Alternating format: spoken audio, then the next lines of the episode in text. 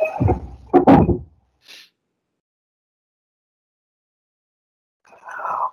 eu sou a Márcia Pino e esse é o Papo de VM.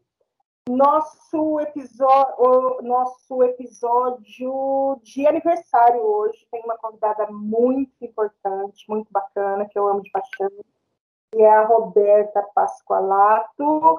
Fala um oizinho para nossa audiência, depois, depois você fala mais, tá? Tá bom. Oi, pessoal, tudo bem?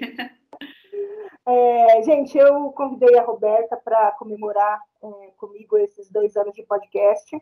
Na verdade, assim, já faz uns 100 anos, mais ou menos, que era para a Roberta já ter gravado com a gente, mas a agenda da Roberta é quase impossível. E aí, enfim, a gente conseguiu é, fazer, conseguir bater essas agendas aí para ela fazer esse papo. E ainda bem que foi aqui para o aniversário do Papo de VM. E, e eu chamei ela para um assunto que a Roberta. É, um assunto que ela ama e, e, e, que ela trabalha muito bem, desde seja com as lojistas, com as consultoras de, de estilo que ela treina, enfim, é, que é um planejamento estratégico, né? Então a gente sabe que é, o processo de planejamento consome tempo, mas a gente sabe também que quem se planeja acaba ganhando mais no mercado.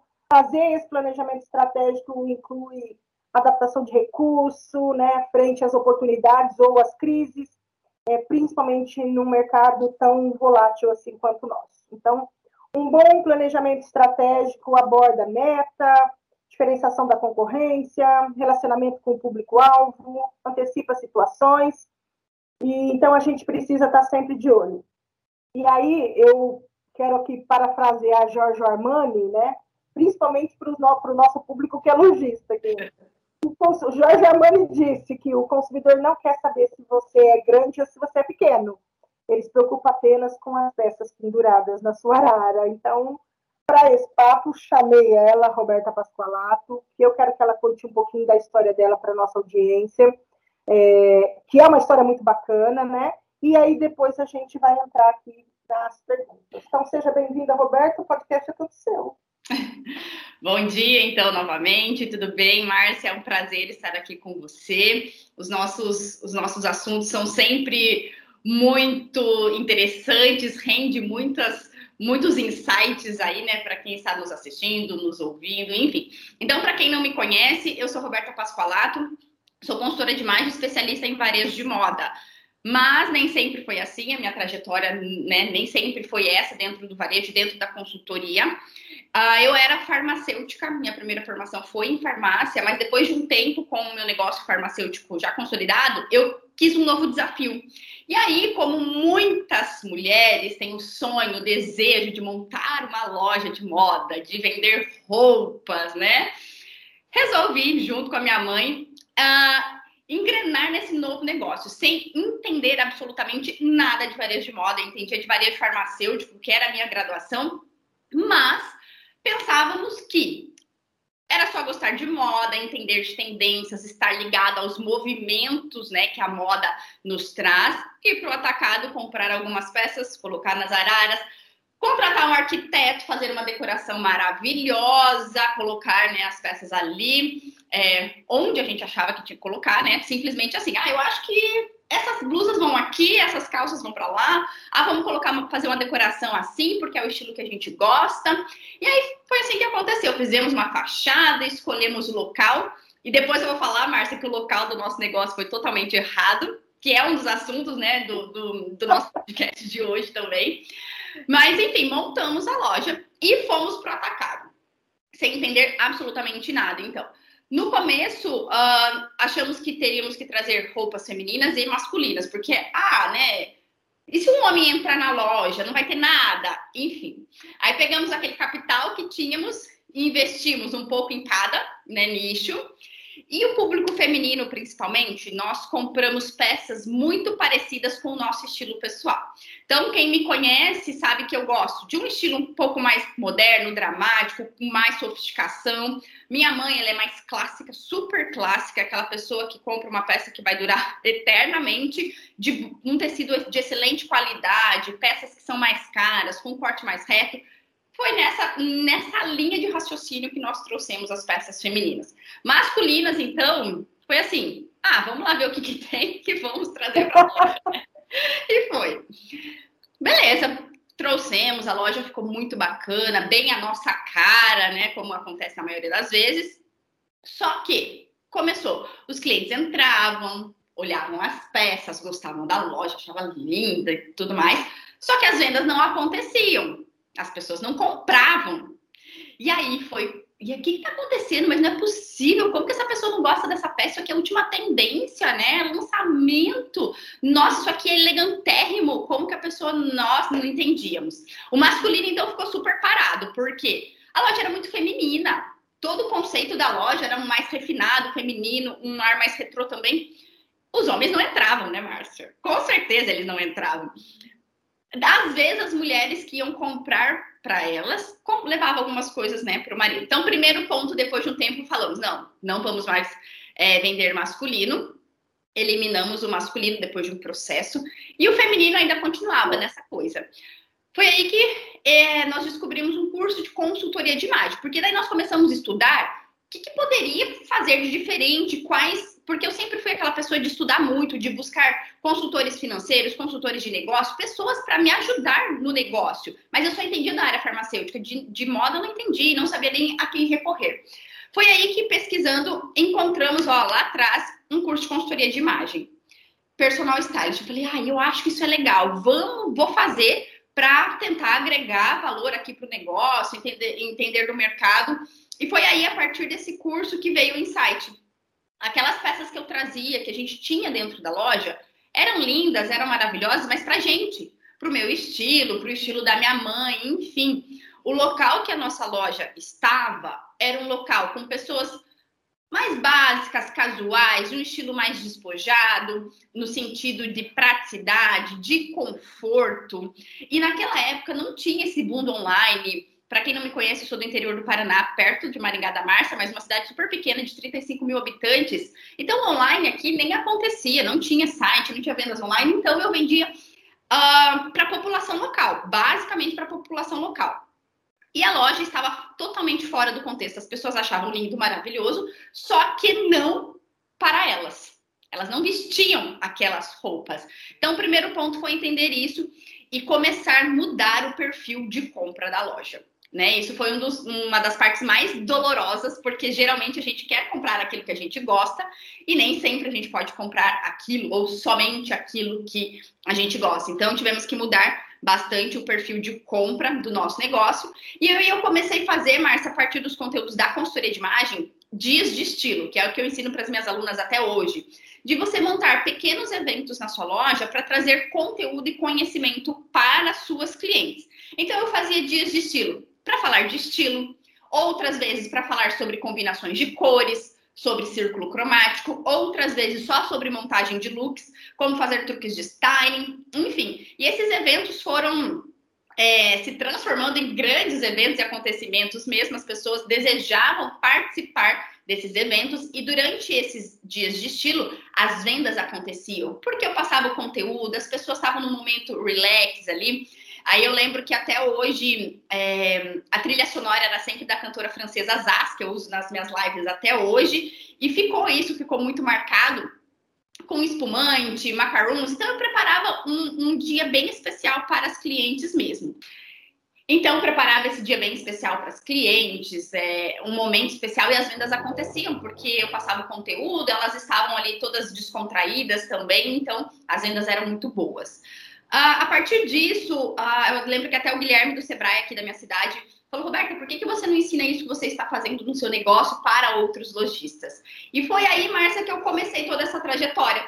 Ele montou várias turmas de treinamentos para lojistas, e a partir de então eu comecei a ministrar com muito medo no início, mas eu fui, encarei. E, e, o primeiro treinamento foi na cidade de Toledo, na City em Toledo, e o segundo treinamento foi em Cascavel. Então foram desafios muito grandes no início de carreira. E a partir daí eu falei, opa, tem um nicho de mercado para ser explorado. Não tem ninguém falando disso, não tem ninguém fazendo isso, principalmente aqui na minha região. Então eu fui uma das pioneiras a falar sobre isso e, e juntar esses dois mundos. e falar, e eu pensava assim, gente, o varejo de moda precisa se profissionalizar. As pessoas que trabalham no varejo de moda precisam desse conteúdo, precisam entender sobre isso para que as vendas aconteçam, para que eles consigam fidelizar clientes, para que eles comprem mais assertivamente, pare de ter estoque é, encalhado, peças paradas por comprar totalmente errado. Então, por conta de toda essa minha experiência que eu vivi, que eu passei, eu comecei a, a, elaborar os treinamentos, enfim. E aí, o, o conteúdo de, de VM, vitrine, eu senti a necessidade, porque também era um dos pilares que os lojistas tinham dificuldades, não sabiam. Eu uni o conteúdo da consultoria, os sete estilos universais, as combinações de cores, os truques de styling, enfim, mais o conteúdo de VM. Né? Eu já havia feito outros cursos, depois aí que eu conheci a Márcia, a partir do curso dela, para agregar ainda mais esse conhecimento para os lojistas e também para as minhas alunas. Hoje eu tenho uma escola de formação de consultoras de imagem, eu formo outras consultoras de imagem, mas sempre com esse foco. Pensar em usar esse conhecimento teórico da consultoria de imagem à prática com lojista. Ensinar os lojistas a aplicarem isso no seu negócio, porque realmente faz a diferença para qualquer negócio de moda. E foi aí que começou a minha trajetória no mundo da moda, no mundo da consultoria, do VM. E me fala uma coisa, e essa loja? Ah, então, eu era farmacêutica, eu tinha farmácia, a loja, e eu comecei a viajar por conta da consultoria. Então, como eu comentei, ah, as pessoas foram me contratando, logo eu comecei a viajar para fora do meu estado. Antes eu, eu atendia só a região aqui, a micro-região, depois eu já comecei a viajar para fora, outros estados, norte, lá para cima, aqui para baixo também.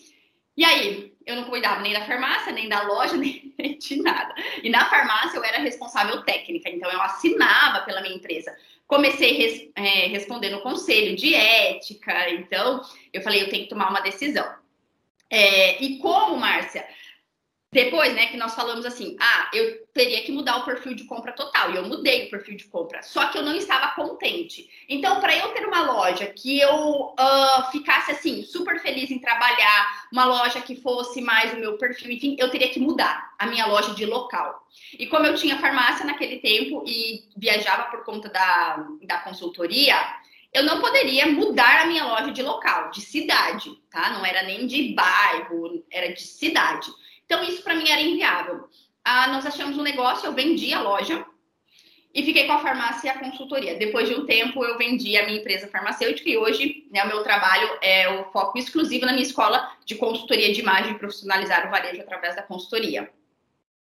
Que legal, que história boa. Eu, eu sabia que você tinha loja, mas eu não sabia, eu sabia que você tinha tido a loja, mas eu não sabia o que, que você tinha feito dela depois, né? Sim. que legal. Foi. E deixa eu te perguntar uma outra coisa que todo mundo me pergunta, deixa eu ver se você pensa como eu. Uh. Às vezes as pessoas perguntam assim, um dia já me falaram assim, por que, que você dá curso? Uhum. Quando você dá curso, você não cria uma concorrência para você? Uhum.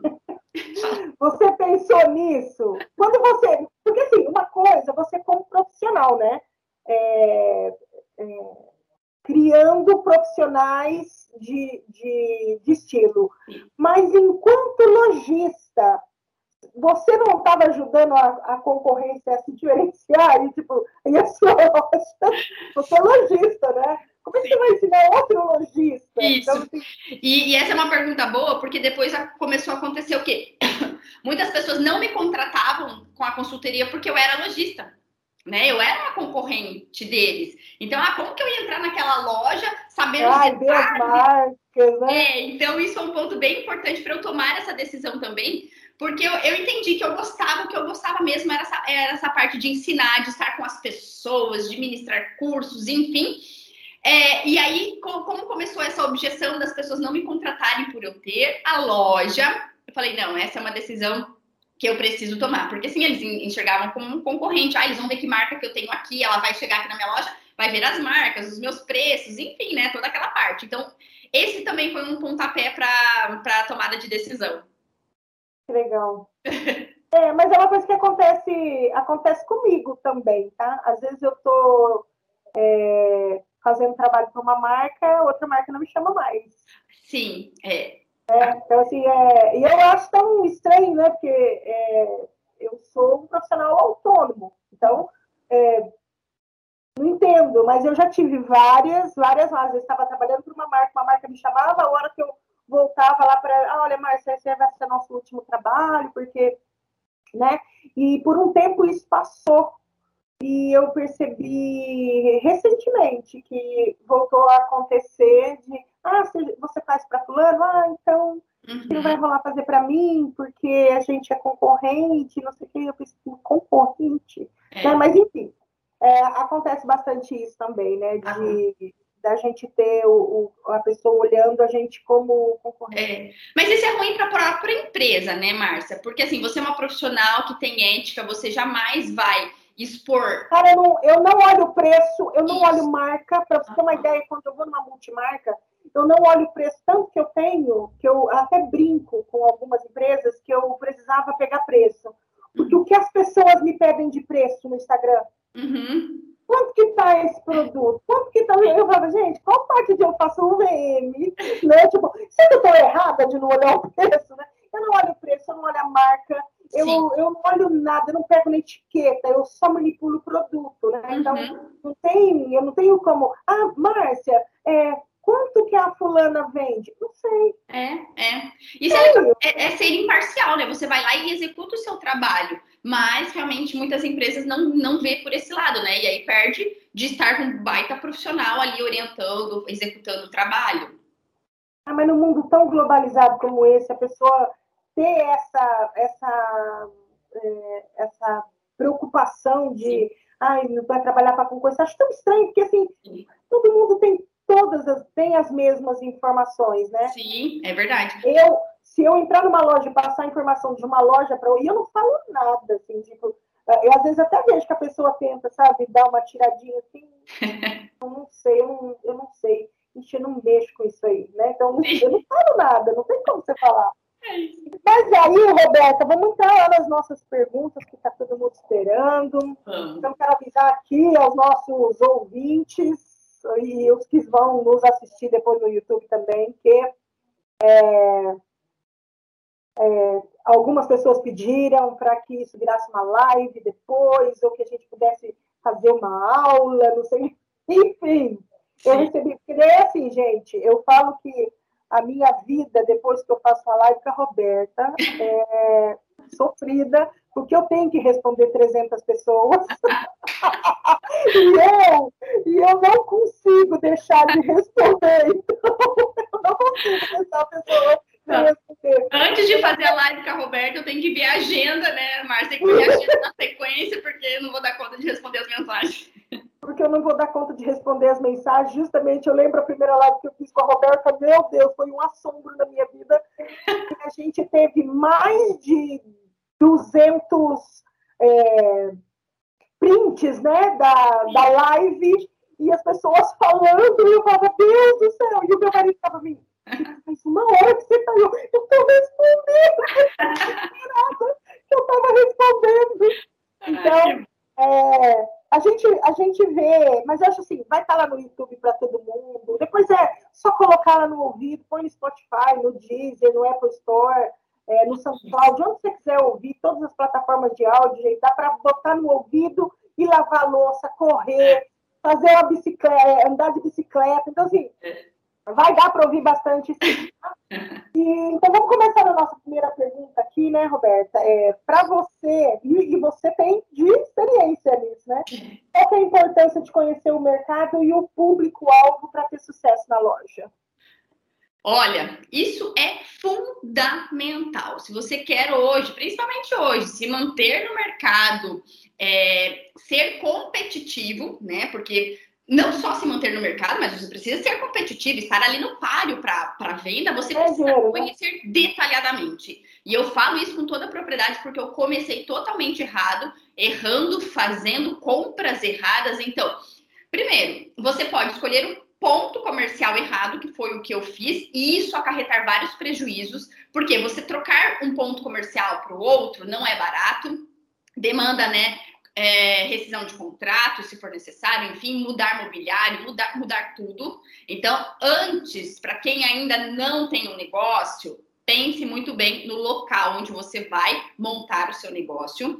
Quais são as pessoas que vão comprar de você? Se você vai atingir online ou não, se você vai ter um site ou não, ou, só, ou é só as pessoas que estão ali em torno da sua cidade, do seu bairro, enfim.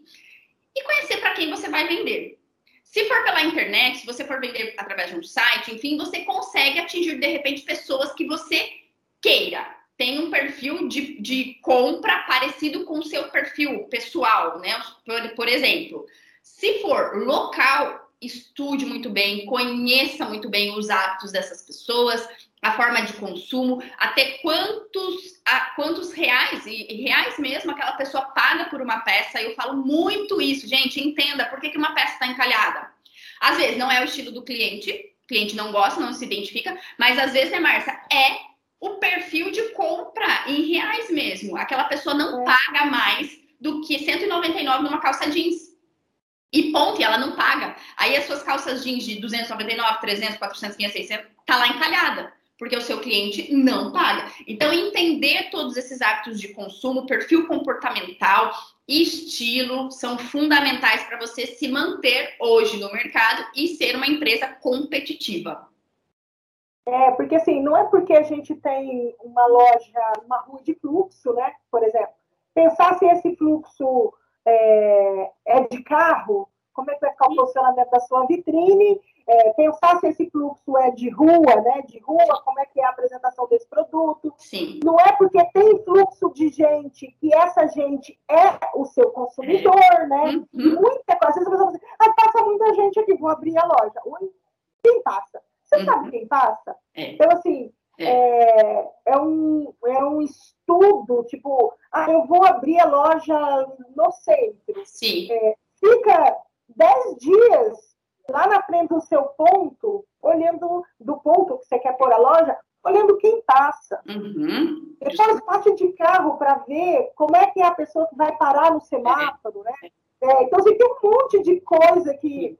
Sim. E muita gente, gente Marta, muita gente tira a loja do bairro e vai para o centro, achando que por conta do fluxo de pessoas que tem no centro, ela vai vender mais. E é um grande engano. Porque às vezes as pessoas que passam ali em frente à loja não têm o perfil para comprar na loja. Ou fluxo de carros não tem estacionamento. Hoje em dia, empresas que não têm, não estão no local que as pessoas consigam estacionar para ir para a loja, estão perdendo o mercado. Ou tem um estacionamento, uma parceria ou estacionamento próprio, porque a pessoa passa nunca tem estacionamento. Ela não anda duas, três quadras para ir numa loja, concorda, Márcia? Então, isso também é um agravante. Então, você tem que pensar muito, muito bem. É, é, aqui na, na, nossa cidade, na minha cidade não tem estacionamento. Uhum, não tem. E, e você acredita que numa pesquisa de 2019, se eu não me engano, é, quando falaram, você deixa de ir numa loja, por quê? Daí era, ah, porque não tem estacionamento, ah, pelo atendimento. E você acredita que o estacionamento não ganhou? E quem ganhou foi o atendimento. Eu por conta do atendimento. Então, eu, eu entendo aqui que mesmo em Maringá, é, mesmo que não tenha estacionamento, uhum. é, as pessoas não se importam com isso, tá? Uhum. Desde que em algum momento elas possam ter passado na frente, visto, ou Sim. a pé, com pressa, mas lá não podia entrar agora. Então, o estacionamento não é um grande diferencial aqui. O atendimento é, sim, sim, um grande diferencial aqui na nossa cidade. Mas tudo isso é muito importante. Sim. Então, às vezes, você tirar a loja do bairro é. e levar a loja para o centro, pode ser um tiro no pé. É, uhum, com é. certeza. Não é porque está no centro que é sinônimo que vai vender mais. Não, por quê? Porque daí no centro é pior ainda, por conta é. do, do fluxo de gente, tudo. Sim não, não passa o público que, que te interessa. Então, conhecer, é, eu acho que é, conhecer essa questão de localização, entender como é que é a tua região, é, é uma coisa que precisa ser muito estudado. Sim. Mesmo, e mesmo no shopping, Roberto. Mesmo no shopping. Mesmo. Porque o shopping, ele quer vender a loja para você. Uhum, sim. E às vezes você não está no corredor bom. Então, é. não é que o shopping tem movimento que vai ter esse fluxo de pessoas que te interessam é, é. passando na sua porta, que eu acho que É... Tem que estudar profundamente o mercado, tem que estudar. Buscar se informar, buscar fazer todo o estudo de, de persona, de cliente ideal, de comportamento, enfim, isso é super importante. E, Roberta, para o pequeno lojista aí, você indica o que para ele fazer esses cursos? Tem, é, existem cursos focados nisso, é, para esse entendimento, principalmente para o pequeno? Sim. Você fala de público-alvo, cortou a palavra do início, ou num todo? Não, de persona, público-alvo, é, tem. Sim, sim. Hoje o pequeno ele encontra várias ferramentas, inclusive na internet, né, Márcia? Tem ferramentas online que ele consegue aplicar, tem questionários. Dentro dos meus cursos, que é específico de varejo, tem lá uns questionários onde eu abordo né, o que a pessoa precisa entender para saber qual é o seu cliente ideal, para definir a sua persona, enfim. Mas hoje na internet mesmo tem ferramentas, às vezes, muitas vezes gratuitas, que você consegue. Uh, através de uma associação comercial, ele vai lá, marca com um consultor do Sebrae, daqui, dali da sua região, para fazer um levantamento do seu público-alvo, entender a sua persona também. Então, não tem, assim, não tem desculpa, né? A única desculpa é você não buscar essas informações. E hoje nós temos, assim, enxurrada de informações a todo momento, principalmente porque o público-alvo é um dos fatores assim decisivos na hora de você construir qualquer negócio. E não estamos falando estamos falando aqui de negócio de moda, mas para qualquer negócio, você entender quem é o seu público-alvo, né? Onde você vai tacar o seu dardo ali é fundamental. Então, é, mas, mas, mas antes, eu, a gente, a gente, eu fiz a primeira pergunta e você praticamente respondeu a segunda. que é a questão do ponto de venda, da localização, né? Sim. Mas antes da gente é, abrir a loja, a gente precisa conhecer do mercado, do varejo, né? Sim. Eu, a, a pergunta era conhecer o mercado, conhecer mercado público-alvo, um. Conhecer, é, é, em fazer esse entendimento da localização da loja, né? E, e para que, que se tenha retorno, né? Então, assim, conhecer o mercado, que é conhecer o varejo, saber como o mercado está se comportando, isso, né? Isso. Entender de comportamento, inclusive do consumidor. Isso. Então, ah, eu, igual você, foi trabalhar, montou a loja, montou a loja para você. Montou para você. Só você compraria. Só. Né? Algumas pessoas, algumas pessoas também compraram, mas, mas a loja era para você, para você e para sua mãe. Então, Sim. não entendia de mercado para falar assim, olha, hoje, é, por exemplo, fazer um estudo, o que está faltando na minha cidade? O que, que não tem na minha cidade? O que que, o que que os outros lojistas estão fazendo? Olha o que eles estão fazendo. E dentro do que eles estão fazendo, o que, que eles não estão fazendo. É. Aí você vai ter um lugar é, é, diferente, né? Porque todo mundo está fazendo A. Está faltando gente para fazer o B. Então, quer dizer, se você Mas... abre uma loja com, com, olhando as deficiências do, do mercado, você já tem uma loja Sim. que sai na frente. Só que é muito comum, Marcia, as pessoas verem o que está dando certo para todo mundo e querer fazer o que está dando certo para todo mundo. E o que dá certo para todo mundo nem sempre vai dar certo para o seu negócio. Até porque a gente acha que está dando certo para todo mundo. Não sabe, né? Não sabe o ponto, né? Não sabe. A pessoa está levando. Não sabe. As pessoas achavam que a nossa loja, nossa, tava bombando, tava super, né, faturando. E não tava, entende? Então as pessoas elas acham uma coisa, o que na real não está acontecendo. Então você fazer muitas pesquisas, visitar as lojas, entender como funciona o processo, né? Ir em grandes, é, em grandes varejistas também entender como eles montam as araras, entender como as roupas estão coordenadas, entender como é o processo de vendas, entender como é o processo de vendas, de repente, de uma marca de, de luxo, uma marca mais cara, ver como eles têm essa experiência, entender o mercado como um todo, para depois você achar o seu lugar né, ao sol. Exatamente. É, e realmente não vai dar certo, um diferencial né? competitivo. E o que é esse diferencial competitivo? É aquilo que, de repente, todo mundo está fazendo, mas você vai fazer de uma forma diferente. Né? Você vai trazer aquilo que é a identidade da sua marca. Você vai melhorar aquilo que está todo mundo fazendo. Porque se você continuar fazendo o que todo mundo está fazendo, você vai ser só mais uma no mercado. Vai dividir, e vai só dividir público, né? Só, só. Então não Só. vai ganhar o seu, né? Não, não. Vai, um, vai, dividir, é... vai dividir. Daí, seguinte, já que você já respondeu a dois também, é, qual seria é, para o varejista de moda, daí de moda, o mix de produto perfeito? Vamos falar de moda feminina, né? Porque assim, moda masculina, a gente sabe que o, o enquanto a gente tem no, fundo, eu não sei se eu, eu não vejo essa diferenciação. Eu vou falar para você, eu sei, eu não sei dizer para você se eu gosto de moda tá? Não sei dizer. eu tenho, eu tenho um estilo que é nenhum. mas eu, eu acho que o meu estilo. Eu achava que o meu estilo era dramático, mas quando você falou para mim que você é dramática, então eu tenho que dizer que eu devo ser o criativo. eu não sei. Eu tenho roupa colorida, às vezes. Estou sempre de preto, né? mas eu gosto de roupa colorida. Sim. Tenho uma paixão assim pelo colorido peças com recortes, com coisas diferentes, roupa larga, eu gosto de coisas assim. Sim. Coisas coloridas, coisas que não combinam, eu gosto desse tipo de coisa. é, essa seria eu. Então, não sei onde eu me encontro aí dentro desse universo da, da moda. É, não sei te dizer se eu gosto de moda, mas quando eu vejo o universo masculino, eu não vejo o universo masculino com sete estilos. Tem sete estilos no masculino? Sim, tem. Aí o masculino, não, a gente não entra até no 7. A gente uniria, por exemplo, o tradicional com o elegante, que as referências são muito parecidas, e também o dramático com o criativo. A gente uniria ali, mas sim, tem os sete estilos, mas na hora de identificar e de montar. tem gente... nome dramático, pelo amor de Deus. O quê?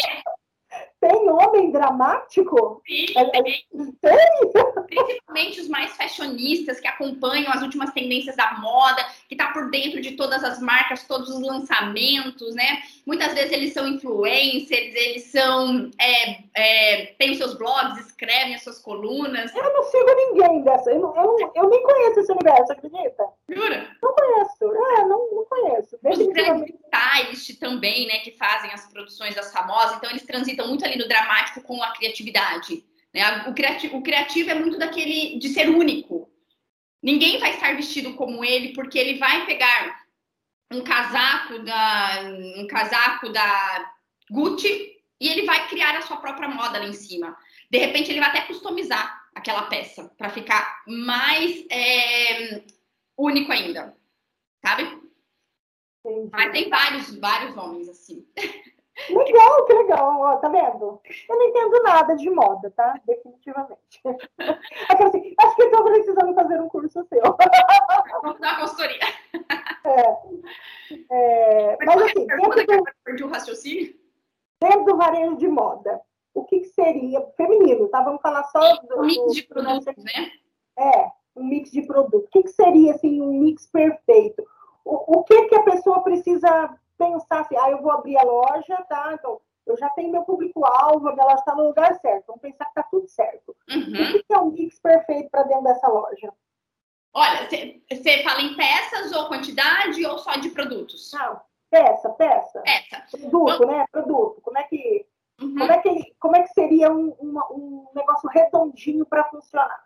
Certo. Então, primeira coisa, eu indicaria para esse lojista fazer o seu mood board né? Construir as suas referências de cores, de estampas e de tudo mais. Vai lá no Pinterest, monta uma pasta no Canva, não sei. Pegue as referências. Aí, dentro do universo atacadista, ele vai em busca daquelas referências, certo? Sempre, né, Márcia? Mais partes de cima do que partes de baixo. Isso é fato. E aí, entender se a sua cliente ela gosta mais de calças ou mais de saias ou vestidos. E um mix perfeito para mim é aquele que tem uma parte de baixo que vai combinar com pelo menos, pelo menos três partes de cima que tem dentro da loja. E aí falando de cores, de estampas, de texturas, né, padronagens, enfim. Acessórios para complementar aquele look, para formar o total look, para criar, fazer a produção de moda em si. Então, acessórios, principalmente colares, que é das, um dos acessórios que a gente consegue expor com mais facilidade, mostrar com mais facilidade. Pulseiras também e terceiras peças. muitas lojas não vendem calçados junto, né? Não tem no mix calçados. Então, ok, se tiver, ótimo. Se não tiver, não tem problema. Mais terceiras peças. Blazers, coletes, kimonos. Agora vai voltar muito kimono novamente em várias, em várias releituras, né? Não, não somente aquele estilo bem é, estilo mais japonês, chinês que a gente vê, mas em outros materiais também. Então, são peças que vão agregar na hora de você fazer uma venda. São peças que a pessoa está lá no provador com uma calça e uma blusa, você vai incrementando. Então, quanto mais acessórios, mais complementos que incremente aquele look, é o mix perfeito. E pensar que as peças têm que ser coordenáveis. Elas têm que combinar entre si. O que a gente vê é muito peças isoladas. Tem lá estampas isoladas, cores isoladas, padronagens que não se complementam, que não se coordenam entre si. Aí fica muito difícil vender. Muito, muito, muito difícil vender. E o mix de estilo dentro também do, do, estilo que a loja elencou como o estilo da loja, certo? Então, da loja ali, mas tem que ter um mix. Por exemplo, 80% da, do mix de produtos daquela loja vai ser elegante porque é o perfil que ela escolheu. Só que mesmo a mulher elegante, ela quer uma t-shirt, ela quer uma calça jeans, ah, ela quer uma jaqueta jeans que não está na essência, mas que a pessoa use, que a pessoa precisa. Então, 20% de outros estilos, né, de peças mais modernas ou usadas também. E aí você pode complementar com a sua experiência, né, Márcia? É, ô, ô, Roberta, você sabe que você estava falando lá das estampas isoladas, né? Uhum. Eu segunda-feira, segunda-feira agora, eu, né, dessa semana, eu dei uma aula, as pessoas me odiaram, inclusive, porque eu fiz um post e eu falei que eu ia dar uma aula e é, eu não queria que tivesse muita gente, porque justamente é, a gente ia conversar de um negócio que precisava de muitos pormenores. Aí você imagina, você põe 40 pessoas, como é que 40 pessoas tira dúvida? Não tira, né? E a gente tinha três horas para bater esse papo. E aí eu abri a inscrição e fiquei quietinha. Quem viu, quem se inscreveu, entrou. Eu não falei mais nada. Na segunda-feira à noite, eu fiz a aula com, com as meninas, e aí a, a, a pergunta era simples assim, como você consegue chegar numa arara assim? Porque eu não consigo. Uhum. Eu, eu olho, eu, assim, eu olho o seu material, eu olho mas eu não consigo chegar nessa arara. Não, mas por que você não consegue? É porque tem muita coisa na loja. Mas eu escolho. Entende? Que eu escolho o que vai na arara? Sim. É você que manda. Né? Não é, não é tá tudo aqui e, e, e, desse tudo sai uma arara. É. Às vezes, é, tem marcas, né, quando a gente trabalha com, com marcas únicas, é, tem marcas que, que, que conseguem fazer é, é, é, essa coleção inteiramente coordenável. Tem marca que consegue fazer, que se prepara para fazer, porque pensa que a hora que esse produto for para a loja do, do, do, do outro, uhum. a pessoa também vai conseguir fazer isso lá. Né? Então, tem marcas que conseguem fazer essa coordenação. Mas pensa numa multimarca. Uhum, uhum cada um contando uma história, cada é. marca contando sua história. Então, quer dizer, é, é, o que eu sempre falo, é você contando a sua agora, é você que vai contar a sua, é, é o que você precisa. É. E as minhas como? como? Escolhe, tá? E, mas e o resto? Eu falei, ou você usa em outra área que você tenha, ou você guarda. Mas se eu for guardar, por que, que você vai queimar? Uhum, uhum. É, e aí o cliente não aguenta mais ver aquelas estampas lá expostas, toda semana tá lá, toda semana tá lá, toda semana tá lá, queimou. Uhum. É, então, então, se você traz uma estampa ou uma padronagem ou para uma valorização, você põe ela como estrela lá na tua arara e aí funciona. Isso. Agora, se você pega, né? Então, por que, que você acha que a gente encontra araras de estampado? Só estampado. Eu, eu já entrei numa loja, na verdade, para é, fazer, para dar um curso. E o aluno achou e a, aquela arara era de desconto. Mas é claro, com certeza. E era da Farm. era produtos Farm, entendeu? Recém-chegados. Uhum. E aí eu perguntei para a lojista, é, por que esse produto está assim aqui? Ele vai entrar agora, é isso? E ela falou, não, ele fica assim aqui, porque a gente não consegue, a gente não consegue trabalhar esse produto porque ele é muito estampado. Eu falei, então a gente pode começar por essa? Ela falou, você fica à vontade. E aí a gente pegou e deu a valorização. Então, assim, Sim. as pessoas juntam as coisas, achando que funciona. É tipo assim, ah, tá aqui, fica com esse problema aqui. É. Junta as tampas deixa ele aqui, no, depois, uma hora eu resolvo o que eu vou fazer enquanto Isso. Tá e quando você vê, passou a coleção inteira e aquela arara continua lá. Por quê? Porque você não deu. E aí o problema, é, né, Márcia, de estampa é que se não vende na coleção vigente, chega a próxima estação, às vezes muda completamente a estrutura da estampa, as cores, enfim, aquele, aquela coisa fica lá encalhada. É, então, assim, é, é uma situação difícil essa coisa do, do da, da importância da apresentação do produto, do mix de produto, e é isso mesmo que você falou. É, às vezes eu chego numa loja e quando eu vou fazer o VM eu percebo que ele não tem parte de baixo.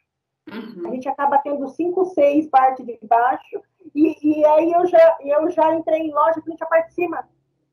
Tem muita parte de baixo, não tem parte de cima. É, então, é, eu sei que o contrário, porque assim, você tem muito de cima para pouco de baixo, Tipo, é praxe, é assim com todo mundo. Agora, você não ter parte de cima é, é surreal, assim. Mas Sim. já entrei em loja que não tinha parte de cima. Então, Aí não tem como vender, não, daí não vende, não entende porque não está vendendo. É, exatamente. É, e sobre precificar produto, né? Como, como precificar para não errar? Você ensina isso?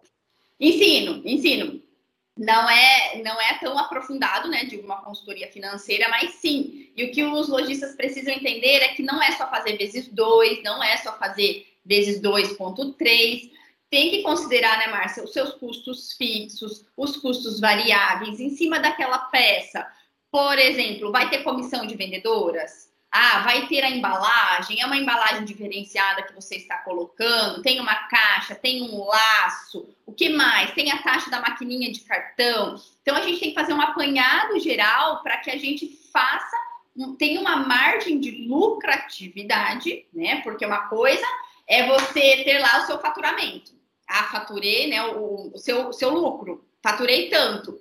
E quanto sobrou de verdade? Né? Quanto entrou para o seu caixa líquido? Então você tem que considerar sim todas as suas despesas, as fixas e as variáveis também em cima daquela peça. Por isso que às vezes as pessoas acham, né? Nossa, o lojista ganha muito dinheiro, né? Ele, ele faz vezes dois ali, ah, comprou por 50, vai vender por 100 e tá lucrando um monte. E, inclusive, Márcia, as outras pessoas pensam também. Muita gente vem falar: Nossa, Roberta, ter loja né, é um negócio muito lucrativo, porque, ah, em farmácia, por exemplo, a gente ganha tantos porcentinho ali em cima do remédio. Não, na loja a gente ganha o dobro, vai vender pelo dobro. Fala, gente, mas se você só fizer a conta do dobro, você já está tomando prejuízo. Não é, não, é, não é assim que funciona. Então, muitas pessoas têm esse pensamento. E às vezes o lojista está nesse pensamento ainda e só faz o vezes 2 ali, vezes 2,3 no máximo. Muitos lojistas ainda colocam menos do que o menos vezes 2. Ai, Roberta, não, essa peça eu comprei por uh, ah, 200 reais. Se eu colocar 400, o meu cliente vai achar que tá muito caro. Eu vou colocar ali 349. Aí ele acha, né? Ele acha, ele, ele, e a Márcia, isso acontece demais. Ele acha que ele vai colocar aquele preço para ficar mais atrativo para venda. Aí eu falo, você já comprou errado, então você já não deveria ter comprado a preço de custo essa peça, porque o seu cliente não vai pagar. Você diminuir a sua lucratividade não vai ser saudável para o seu negócio. Concorda, Márcia? E daí depois, lá na frente, ele vai ter que liquidar 50%, já tomando prejuízo, literalmente. Ele, ele só tomou prejuízo. Só tomou prejuízo, só tomou prejuízo. Né? Então, essa parte do financeiro é super importante. E, e as pessoas que né, ficaram com curiosidade a partir disso que eu falei, procure um auxílio, procure ferramentas, enfim, para que você faça essa conta adequada para você saber o que vai sobrar mesmo em cima daquela peça no final. E, Roberta, para o pequeno varejista, como que ele faz propaganda do produto dele sem grandes investimentos? Nossa, hoje existe uma ferramenta, né, que é gratuita e é uma das melhores formas de marketing, que é o Instagram. Então, realmente é se desafiando para fazer stories, para ter uma constância lá, para fazer lives de vendas e não só lives de promoção. Porque eu tenho visto, Márcia, as pessoas fazendo lives de promoção toda hora. Mas uma loja não sobrevive de, promo... de liquidação. Vamos falar liquidação. Porque promoção é você promover, né? É. Promover. Mas liquidar é o que eu vejo. Só lives de liquidação, lives de desconto. E uma loja não sobrevive com isso. Então, mas fazer lives com conteúdo, lives mostrando a coleção nova, lives de combinação, faz lives ali de 20 minutos, meia hora, 15 minutos, só para você aparecer. É uma ferramenta gratuita que vai disponibilizar somente o seu tempo e a dedicação para montar essa live, essa estrutura, e também estar nos stores, interagir com a sua audiência, fazer enquetes, usar as ferramentas que o Instagram nos dá. Outra ferramenta gratuita também é o WhatsApp. Só que tem que ser usado com estratégia, que não é só ficar mandando aquele monte de foto no WhatsApp das pessoas, enchendo o WhatsApp de, de imagens. É você criar campanhas, criar listas VIPs, listas específicas para determinado tipo de produto, fazer com que as pessoas queiram estar lá dentro das suas listas de prioridades e de oportunidades da sua loja. Então, são duas ferramentas que eu acredito que são gratuitas, acredito não, elas são gratuitas e que, se usadas da maneira correta, revertem muitas vendas. É, né? Porque a, a, gente fala, por exemplo, lá quando você começou com a loja, tinha esse universo online forte, né? Então, assim, precisava de um investimento, né? Às vezes você tinha que estar na rádio, né? de repente na TV, né? É, que eram, é, é, que você, é, precisava investir né, com mais recursos. Isso. E hoje a gente tem aí o Instagram que pode fazer isso. Né? Uhum. Nós temos as redes sociais que podem ajudar muito. Uhum. E, e, e, aí é importante esse tipo de, de coisa. Eu vou falar para você, essa coisa de live de desconto, eu acho muito, muito também. Assim, acho que as pessoas e eu, e eu posso dizer uma outra coisa para você. Você sabe que eu não sou uma pessoa, tipo, eu não sou uma pessoa polida igual você, né? eu falo. É, eu vejo essas coisas de a pessoa bater foto com 150 sacolas e ai, a live foi um sucesso, não sei o quê. E eu já vi depois as pessoas reclamando, ai, gente, você que que comprou na live tem que vir buscar, tem que não sei o que, ou seja, ela não vendeu, você entende? Sim. então, assim, o que eu quero dizer para o lojista é, tipo, não fica acreditando que aquilo funciona, é. que aquilo também é marketing. É, é, Márcia, é isso mesmo. E aí o lojista vai nessa vibe de fazer o que todo mundo está fazendo, eu vou fazer isso também. E não é, a gente não sabe o real. A gente não sabe, a gente só vê o palco. O bastidor, ninguém vê. Eu já, eu vou dizer para você que já peguei os três, quatro. Só foi... é, é, ver o, é ver o funcionário se humilhando para vir buscar e ela não vem. Então, aquelas 150 sacolas no chão, às vezes sai 10. Sim, entende? sim. Então, tanto que eu não vou citar nome, mas eu vi uma marca falando, ó, dá muita dor de cabeça, eu não faço mais. Para mim deu, eu não faço mais, porque não funciona. É. Todo investimento, que daí fez todo um investimento, trouxe modelo para ficar provando, Sim. e não sei o quê. E todo mundo, ai, não, separa para mim, separa para mim. Todo mundo separou, ninguém foi buscar. Então, assim. Ah, então uma, uma, dica até nesse sentido, eu sei que a gente já não está estourando tempo, mas assim, uma dica nesse sentido é: tá fazendo a live de venda, enfim. A pessoa tem que fazer o Pix na hora, você tem que estar com uma equipe de vendas. A fulana de tal lá, a Célia falou, eu quero essa, alguém da sua equipe já vai mandar um direct para ela com o link de cartão, com o link de Pix. Aí ela tem que pagar na hora, senão essa peça vai de novo para venda. Se não, gente, a pessoa separa, ela não volta a buscar nunca mais. E aí é o que mais acontece.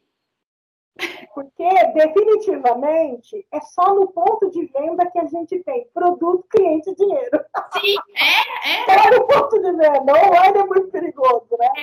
É. É, deixa eu falar. No atendimento, quais os diferenciais é, que uma equipe pode ter para sair na frente hoje?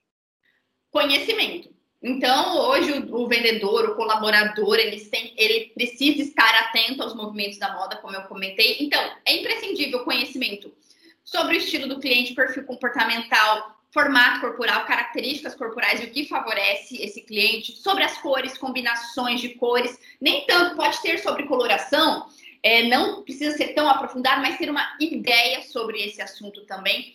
Truques de styling, como deixar a peça mais interessante, como montar looks e principalmente treinar esse colaborador é, para que ele não rejeite uma tendência nova que chegue, para que ele esteja atento ao, ao que está acontecendo, porque às vezes lança-se uma tendência nova. Agora a gente está vendo uma tendência que ela vem mudando um pouco, então nós vamos ter referências diferentes das, das, das estações é, antigas. Então, dependendo do colaborador, ele rejeita essa tendência aí porque ele não gosta, ele não indica. Então, você precisa treinar essa equipe de venda sempre. Outra coisa, às vezes, se a peça é muito cara, um colaborador não indica aquela peça porque ele já acha caro aquela peça e aí ele já não indica e aquela peça fica lá encalhada. Então, é conhecimento, Márcia. A chave para o negócio é de vendas, né? E para treinar para esse, esse é, lojista sair na frente e ter um diferencial é o conhecimento, porque a grande maioria das lojas da, e das empresas não tem pessoal preparado para é, isso. É, eu, eu vejo assim, ó. É, esses dias eu vi uma, uma funcionária atendendo e ela falou para cliente: ah, leva, leva porque é lindo.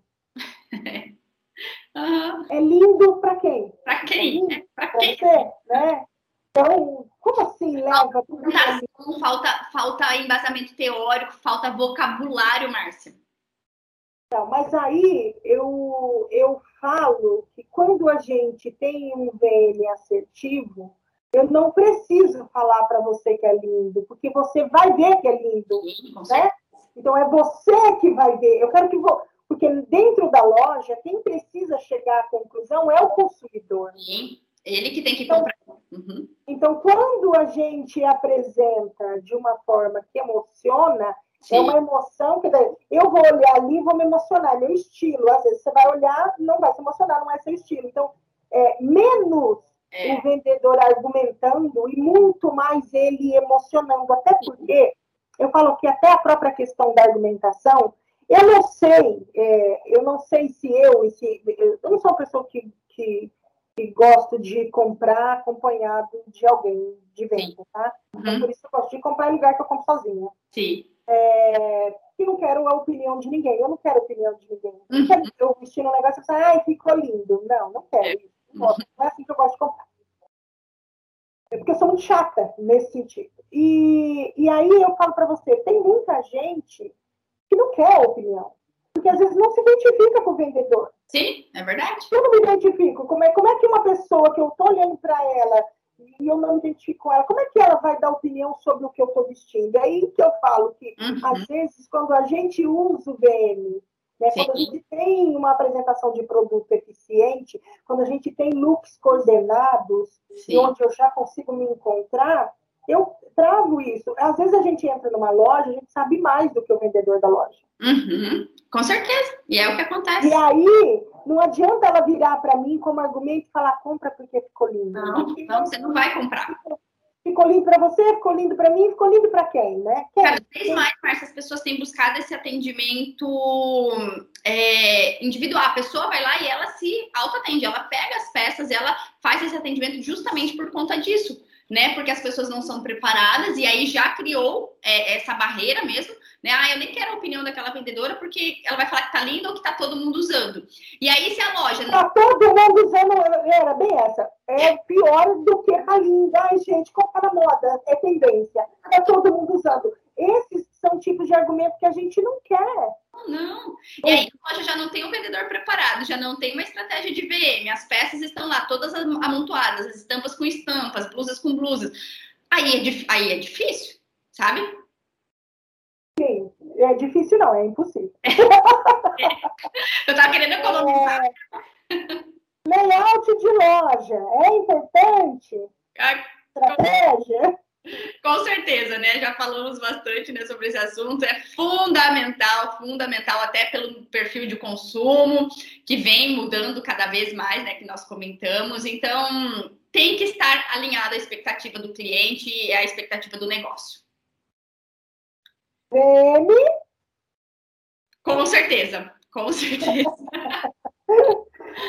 uh, e para a gente finalizar, é, quais seriam as dicas que você pode dar aí para o pequeno, né? Para o pequeno varejista, para ele vender mais? Vamos falar que nós vamos entrar, eu acho que quando a gente fala de estratégia, a gente fala de antecipar, né? De se antecipar. Uhum. Então, já seria uma dica aí, ó, para ele já, porque agora nós estamos em setembro, já estamos de olho nas vendas do Natal. Uhum. Estamos de olho do, no que eu preciso comprar para o Natal, Sim. né? Ou o que eu quero vender lá no Natal. Então, Sim. seria uma dica para colocar essa pessoa já na frente aí, para ela se antecipar para esse momento. Uhum. E pensando, né, Márcia, e, e, que nós falamos bastante de diferencial competitivo e tudo mais, e para o pequeno que quer se diferenciar, então já começar a aplicar tudo que nós comentamos aqui, falamos aqui. Se o pequeno fizer, inclusive, as estratégias de VM, vai ser assim um baita diferencial competitivo, porque os pequenos não têm essa estratégia. Então, já pensar nas compras de Natal, as cores que ele vai trazer para sua loja, o estilo de peças que ele vai trazer e já pensar em como ele vai coordenar isso dentro da loja. Para o cliente, de repente, ele fazer aquela coisa do diferencial mesmo. Ah, as, as araras estão sempre da mesma forma, as estampas sempre da mesma forma, né? A coordenação. Pense em mudar pense de repente fazer uma mini reforma. Ah, vou tirar essas araras duplas aqui, vou deixar só uma numa altura ideal e pensar em montar a sua loja para quando o cliente. Natal é uma época que as pessoas compram presentes, então as pessoas vão às lojas, elas vão ter esse contato direto ali com o consumidor. Então você já ter esse diferencial para mostrar e pensar, claro, nas compras. E eu acredito, Márcia, que com a pandemia, né, dando essa amenizada, as pessoas mais vacinadas, as pessoas vão querer caprichar nos looks de Natal, de Réveillon, então elas vão querer comprar peças novas, diferentes. Eu acredito também que elas vão querer sair um pouco do básico, do, do moletom. Eu acho que nós, nós vamos à forra, eu acho. Assim. nós vamos... Nossa Senhora, eu vou botar brilho na cabeça nesse Réveillon porque o passado eu, eu, passei sozinha. Então, eu vou querer apavorar, né? Não é, Márcia? É vingança, é a vingança. É. A gente vai se vingar. Eu acho, acho, que, acho que esse sentimento está muito forte. Eu já tenho observado isso. E eu vou falar para você. Você acredita que nós, nós estamos hoje, hoje é dia 3 de setembro, e eu estou com 70% da minha agenda de Natal fechada? Nossa, eu acredito. De projeto?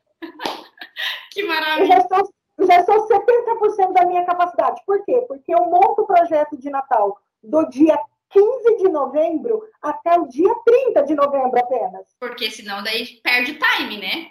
Exatamente, porque você está fazendo investimento. É. Então, eu até ontem eu fechei mais duas lojas para um projeto, duas lojas que, para poder dar tempo, eu vou fazer duas e a lojista vai executar as outras duas. Ah, que legal. Porque são fora, são, são fora da cidade, então eu vou, eu vou fazer as outras duas. Uhum. E eu já estou com a minha agenda 70%, 70 fechada para essas datas, né? Uhum. É, então, assim, eu acho que o lojista precisa se antecipar. Sim. Então, assim, você vê, eu já tenho clientes, eu já tenho clientes que já, já pediram o projeto, né, para execução, para a gente fazer orçamento. Financeiramente, com tudo. Isso, né? Então, eu já tenho clientes desde agosto, é, já com esse martelo batido já.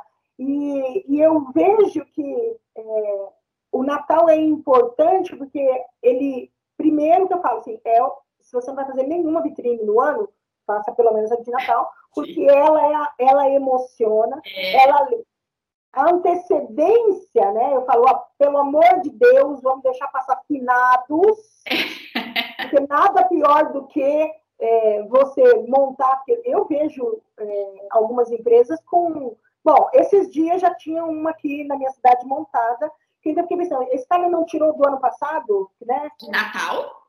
De Natal. Ah, foi. Eu até bati, eu até, é, é muito engraçado os meus filhos se matam comigo. Eles falam assim, mas você não, mãe, você não sai a paisana.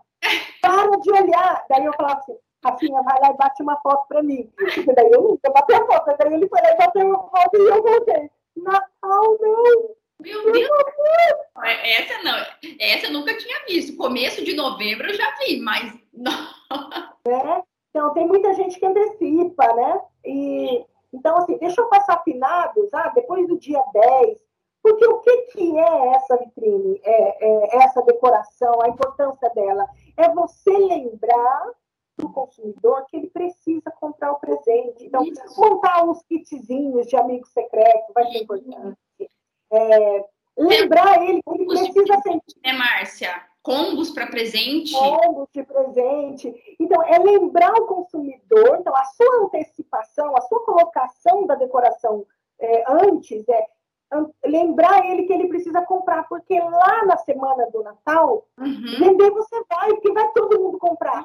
Mas Sim. o que você está fazendo é Antes. vamos diminuir essa, né? Vamos aproveitar o clima. Sim. Então, acho Sim. que é um, um dos momentos mais importantes. Márcia, agora eu vou fazer a pergunta para você, para os pequenos que estão nos, ouvindo, nos assistindo, que data eles poderiam montar, deixar pronta já a vitrine deles?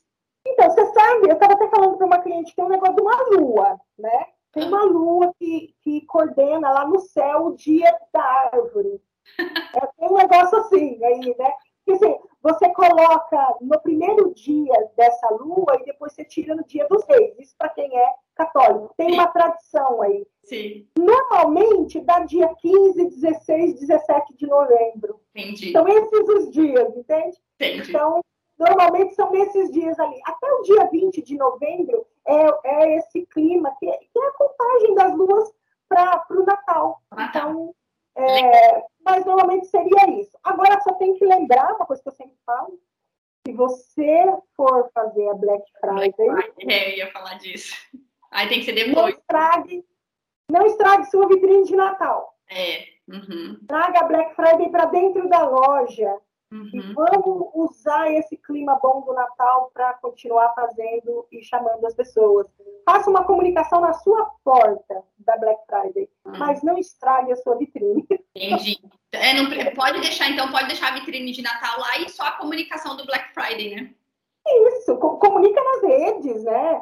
Faz lá no Instagram, mas deixa a sua loja com esse clima bom porque, hum. como a gente falou, vai ter essa coisa da vingança, vai ter tudo querer pra nós, vai todo mundo querer e as, as porra mesmo, né? vai ter esse ano.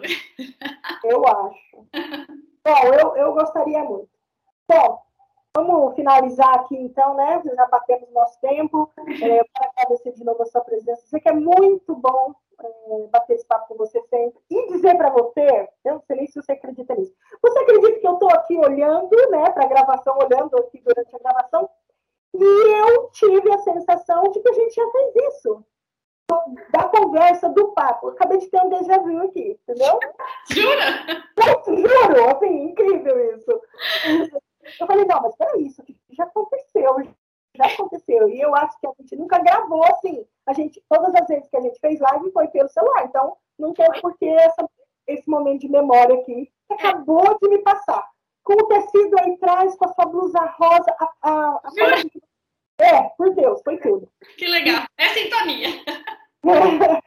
então, eu quero agradecer de novo a sua presença, dizer que é sempre muito bom ter você aqui, que provavelmente nós vamos para outras, vamos ter volta, né, de, de conversa aqui.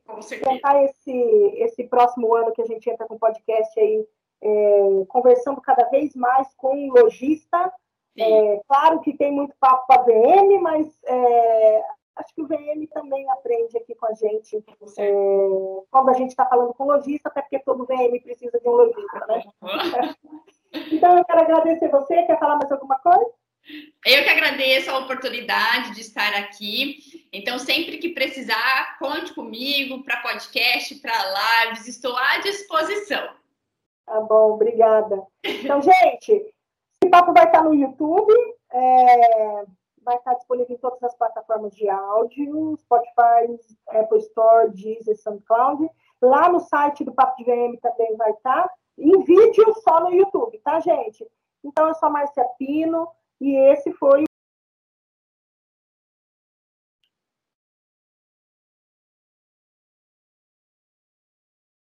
Pode ir. Pode ir. Então, preparava esse dia bem especial para as clientes, é, um momento especial e as vendas aconteciam, porque eu passava conteúdo, elas estavam ali todas descontraídas também, então as vendas eram muito boas. Uh, a partir disso, uh, eu lembro que até o Guilherme do Sebrae aqui da minha cidade falou, Roberta, por que, que você não ensina isso que você está fazendo no seu negócio para outros lojistas? E foi aí, Márcia, que eu comecei toda essa trajetória ele montou várias turmas de treinamentos para lojistas e a partir de então eu comecei a ministrar com muito medo no início, mas eu fui, encarei e, e, o primeiro treinamento foi na cidade de Toledo, na City em Toledo, e o segundo treinamento foi em Cascavel. Então foram desafios muito grandes no início de carreira, e a partir daí eu falei, opa, tem um nicho de mercado para ser explorado. Não tem ninguém falando disso, não tem ninguém fazendo isso, principalmente aqui na minha região. Então eu fui uma das pioneiras a falar sobre isso e, e juntar esses dois mundos e falar. E eu pensava assim, gente, o varejo de moda precisa se profissionalizar. As pessoas que trabalham no varejo de moda precisam desse conteúdo, precisam entender sobre isso para que as vendas aconteçam, para que eles consigam fidelizar clientes, para que eles comprem mais assertivamente, pare de ter estoque é, encalhado, peças paradas por comprar totalmente errado. Então, por conta de toda essa minha experiência que eu vivi, que eu passei, eu comecei a, a, elaborar os treinamentos, enfim. E aí, o, o conteúdo de, de VM, vitrine, eu senti a necessidade, porque também era um dos pilares que os lojistas tinham dificuldades, não sabiam. Eu uni o conteúdo da consultoria, os sete estilos universais, as combinações de cores, os truques de styling, enfim, mais o conteúdo de VM. Né? Eu já havia feito outros cursos, depois aí que eu conheci a Márcia, a partir do curso dela, para agregar ainda mais esse conhecimento para os lojistas e também para as minhas alunas. Hoje eu tenho uma escola de formação de consultoras de imagem, eu formo outras consultoras de imagem, mas sempre com esse foco. Pensar em usar esse conhecimento teórico da consultoria de imagem à prática com lojista. Ensinar os lojistas a aplicarem isso no seu negócio, porque realmente faz a diferença para qualquer negócio de moda. E foi aí que começou a minha trajetória no mundo da moda, no mundo da consultoria, do VM. E me fala uma coisa, e a sua loja? Ah, então, eu era farmacêutica, eu tinha farmácia, a loja, e eu comecei a viajar por conta da consultoria. Então, como eu comentei, ah, as pessoas foram me contratando, logo eu comecei a viajar para fora do meu estado. Antes eu, eu atendia só a região aqui, a micro-região, depois eu já comecei a viajar para fora, outros estados, norte, lá para cima, aqui para baixo também. E aí, eu não cuidava nem da farmácia, nem da loja, nem de nada. E na farmácia eu era responsável técnica, então eu assinava pela minha empresa. Comecei res, é, respondendo conselho de ética, então eu falei, eu tenho que tomar uma decisão. É, e como, Márcia, depois, né, que nós falamos assim, ah, eu teria que mudar o perfil de compra total. E eu mudei o perfil de compra. Só que eu não estava contente. Então, para eu ter uma loja que eu uh, ficasse assim, super feliz em trabalhar, uma loja que fosse mais o meu perfil, enfim, eu teria que mudar a minha loja de local. E como eu tinha farmácia naquele tempo e viajava por conta da, da consultoria, eu não poderia mudar a minha loja de local, de cidade, tá? Não era nem de bairro, era de cidade. Então, isso para mim era inviável. Ah, nós achamos um negócio, eu vendi a loja e fiquei com a farmácia e a consultoria. Depois de um tempo, eu vendi a minha empresa farmacêutica e hoje né, o meu trabalho é o foco exclusivo na minha escola de consultoria de imagem e profissionalizar o varejo através da consultoria. Que legal, que história boa. Eu, eu sabia que você tinha loja, mas eu não sabia, eu sabia que você tinha tido a loja, mas eu não sabia o que, que você tinha feito dela depois, né? Sim. que legal. Foi. E deixa eu te perguntar uma outra coisa que todo mundo me pergunta, deixa eu ver se você pensa como eu. Uh. Às vezes as pessoas perguntam assim, um dia já me falaram assim, por que, que você dá curso? Uhum. Quando você dá curso, você não cria uma concorrência para você? Uhum. você pensou nisso? Quando você. Porque, assim, uma coisa, você como profissional, né? É, é, criando profissionais de, de, de estilo. Mas, enquanto lojista, você não estava ajudando a, a, concorrência a se diferenciar? E, tipo, e a sua loja, você é lojista, né? Como é que você vai ensinar outro lojista? Isso. Então, assim... e, e, essa é uma pergunta boa, porque depois começou a acontecer o quê? Muitas pessoas não me contratavam com a consultoria porque eu era lojista. né? Eu era uma concorrente deles. Então, ah, como que eu ia entrar naquela loja sabendo Ai, Deus marcas, né? É, então isso é um ponto bem importante para eu tomar essa decisão também, porque eu, eu entendi que eu gostava, o que eu gostava mesmo era essa, era essa parte de ensinar, de estar com as pessoas, de ministrar cursos, enfim. É, e aí, como começou essa objeção das pessoas não me contratarem por eu ter a loja, eu falei, não, essa é uma decisão que eu preciso tomar. Porque assim, eles enxergavam como um concorrente. Ah, eles vão ver que marca que eu tenho aqui, ela vai chegar aqui na minha loja, vai ver as marcas, os meus preços, enfim, né? Toda aquela parte. Então, esse também foi um pontapé para a tomada de decisão.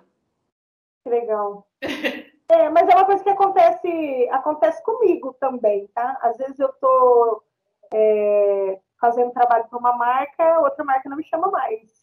Sim, é. é então, assim, é, e eu acho tão estranho, né? Porque é, eu sou um profissional autônomo, então é, não entendo, mas eu já tive várias, várias vezes. Eu estava trabalhando para uma marca, uma marca me chamava, a hora que eu voltava lá para, ah, olha, Márcia, esse vai ser nosso último trabalho, porque, né?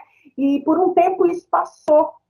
E eu percebi recentemente que voltou a acontecer de, ah, você faz para fulano, ah, então uhum. não vai rolar fazer para mim, porque a gente é concorrente, não sei o que, eu preciso concorrente. É. Né? Mas enfim, é, acontece bastante isso também, né? De, da gente ter o, o, a pessoa olhando a gente como concorrente. É. Mas isso é ruim para a própria empresa, né, Márcia? Porque assim, você é uma profissional que tem ética, você jamais vai expor. Cara, eu não, eu não olho preço, eu não isso. olho marca. Para você ter uma ideia, quando eu vou numa multimarca, eu não olho preço tanto que eu tenho, que eu até brinco com algumas empresas que eu precisava pegar preço. Porque o que as pessoas me pedem de preço no Instagram? Uhum. Quanto que está esse produto? Quanto que está? Eu falava, gente, qual parte de eu faço um VM? Né? Tipo, se eu estou errada de não olhar o preço, né? Eu não olho o preço, eu não olho a marca, eu, eu não olho nada, eu não pego na etiqueta, eu só manipulo o produto, né? Então, uhum. não tem, eu não tenho como. Ah, Márcia, é, Quanto que a fulana vende? Não sei. É, é. Isso é, é, é, ser imparcial, né? Você vai lá e executa o seu trabalho. Mas realmente muitas empresas não, não vê por esse lado, né? E aí perde de estar com um baita profissional ali orientando, executando o trabalho. Ah, mas no mundo tão globalizado como esse, a pessoa ter essa, essa, é, essa preocupação de ai, não vai trabalhar para concorrer, acho tão estranho, porque assim, todo mundo tem todas as, têm as mesmas informações, né? Sim, é verdade. Eu, se eu entrar numa loja e passar a informação de uma loja para outra, eu não falo nada, assim, tipo, eu às vezes até vejo que a pessoa tenta, sabe, dar uma tiradinha assim, eu não sei, eu não, eu não sei, Ixi, eu não mexo com isso aí, né? Então, eu não falo nada, não tem como você falar. Mas aí, Roberta, vamos entrar lá nas nossas perguntas, que está todo mundo esperando. Hum. Então, quero avisar aqui aos nossos ouvintes e os que vão nos assistir depois no YouTube também, que é, é, algumas pessoas pediram para que isso virasse uma live depois, ou que a gente pudesse fazer uma aula, não sei. Enfim, eu recebi. Porque assim, gente, eu falo que a minha vida, depois que eu faço a live com a Roberta, é sofrida, porque eu tenho que responder 300 pessoas. e, eu, e eu não consigo deixar de responder. Então, eu não consigo deixar a pessoa Antes de fazer a live com a Roberta, eu tenho que ver a agenda, né, Márcia? Tem que ver a agenda na sequência, porque eu não vou dar conta de responder as mensagens. Porque eu não vou dar conta de responder as mensagens. Justamente, eu lembro a primeira live que eu fiz com a Roberta, meu Deus, foi um assombro na minha vida. A gente teve mais de 200 é, prints né, da, da live e as pessoas falando, e eu falava, Deus do céu, e o meu marido estava me mas uma hora que você está eu estou respondendo, eu estava respondendo. Então, é, a, gente, a gente vê, mas eu acho assim, vai estar tá lá no YouTube para todo mundo, depois é só colocar lá no ouvido, põe no Spotify, no Deezer, no Apple Store, é, no SoundCloud, onde você quiser ouvir, todas as plataformas de áudio, gente, dá para botar no ouvido e lavar a louça, correr, fazer uma bicicleta, andar de bicicleta. Então, assim, vai dar para ouvir bastante sim. E, então vamos começar a nossa primeira pergunta aqui, né, Roberta? É, Para você, e, e, você tem de experiência nisso, né? Qual é a importância de conhecer o mercado e o público-alvo para ter sucesso na loja? Olha, isso é fundamental. Se você quer hoje, principalmente hoje, se manter no mercado, é, ser competitivo, né? Porque não só se manter no mercado, mas você precisa ser competitivo, estar ali no páreo para venda, você precisa né? conhecer detalhadamente. E eu falo isso com toda a propriedade porque eu comecei totalmente errado, errando, fazendo compras erradas. Então, primeiro, você pode escolher o ponto comercial errado, que foi o que eu fiz, e isso acarretar vários prejuízos, porque você trocar um ponto comercial para o outro não é barato, demanda, né, é, rescisão de contrato, se for necessário, enfim, mudar mobiliário, mudar, mudar tudo. Então, antes, para quem ainda não tem um negócio, pense muito bem no local onde você vai montar o seu negócio. Quais são as pessoas que vão comprar de você? Se você vai atingir online ou não, se você vai ter um site ou não, ou, só, ou é só as pessoas que estão ali em torno da sua cidade, do seu bairro, enfim. E conhecer para quem você vai vender. Se for pela internet, se você for vender através de um site, enfim, você consegue atingir de repente pessoas que você queira. Tem um perfil de, de compra parecido com o seu perfil pessoal, né? Por, por exemplo, se for local, estude muito bem, conheça muito bem os hábitos dessas pessoas, a forma de consumo, até quantos, a, quantos reais, e, reais mesmo, aquela pessoa paga por uma peça. Eu falo muito isso, gente, entenda por que, que uma peça está encalhada. Às vezes não é o estilo do cliente, o cliente não gosta, não se identifica, mas às vezes, né, Márcia, é o perfil de compra em reais mesmo. Aquela pessoa não é. paga mais do que 199 numa calça jeans. E ponto, e ela não paga. Aí as suas calças jeans de 299, 300, 400, 500, 600, tá lá encalhada porque o seu cliente não paga. Então, entender todos esses hábitos de consumo, perfil comportamental, estilo, são fundamentais para você se manter hoje no mercado e ser uma empresa competitiva. É, porque assim, não é porque a gente tem uma loja, uma rua de fluxo, né? Por exemplo, pensar se esse fluxo é, é de carro, como é que vai ficar o posicionamento da sua vitrine é, pensar se esse fluxo é de rua, né? De rua, como é que é a apresentação desse produto. Sim. Não é porque tem fluxo de gente que essa gente é o seu consumidor, é. né? Uhum. Muita coisa. Às vezes a pessoa fala assim, ah, passa muita gente aqui, vou abrir a loja. Oi, quem passa? Você uhum. sabe quem passa? É. Então, assim, é. é. É, um, é um estudo, tipo, ah, eu vou abrir a loja no centro. Sim. É, fica 10 dias lá na frente do seu ponto, olhando do ponto que você quer pôr a loja, olhando quem passa. Uhum. Depois passe de carro para ver como é que é a pessoa que vai parar no semáforo, né? É, então, assim, tem um monte de coisa que... Sim. E muita gente, gente Marcia, muita gente tira a loja do bairro e vai para o centro, achando que por conta do fluxo de pessoas que tem no centro, ela vai vender mais. E é um grande engano. Porque às vezes as pessoas que passam ali em frente à loja não têm o perfil para comprar na loja.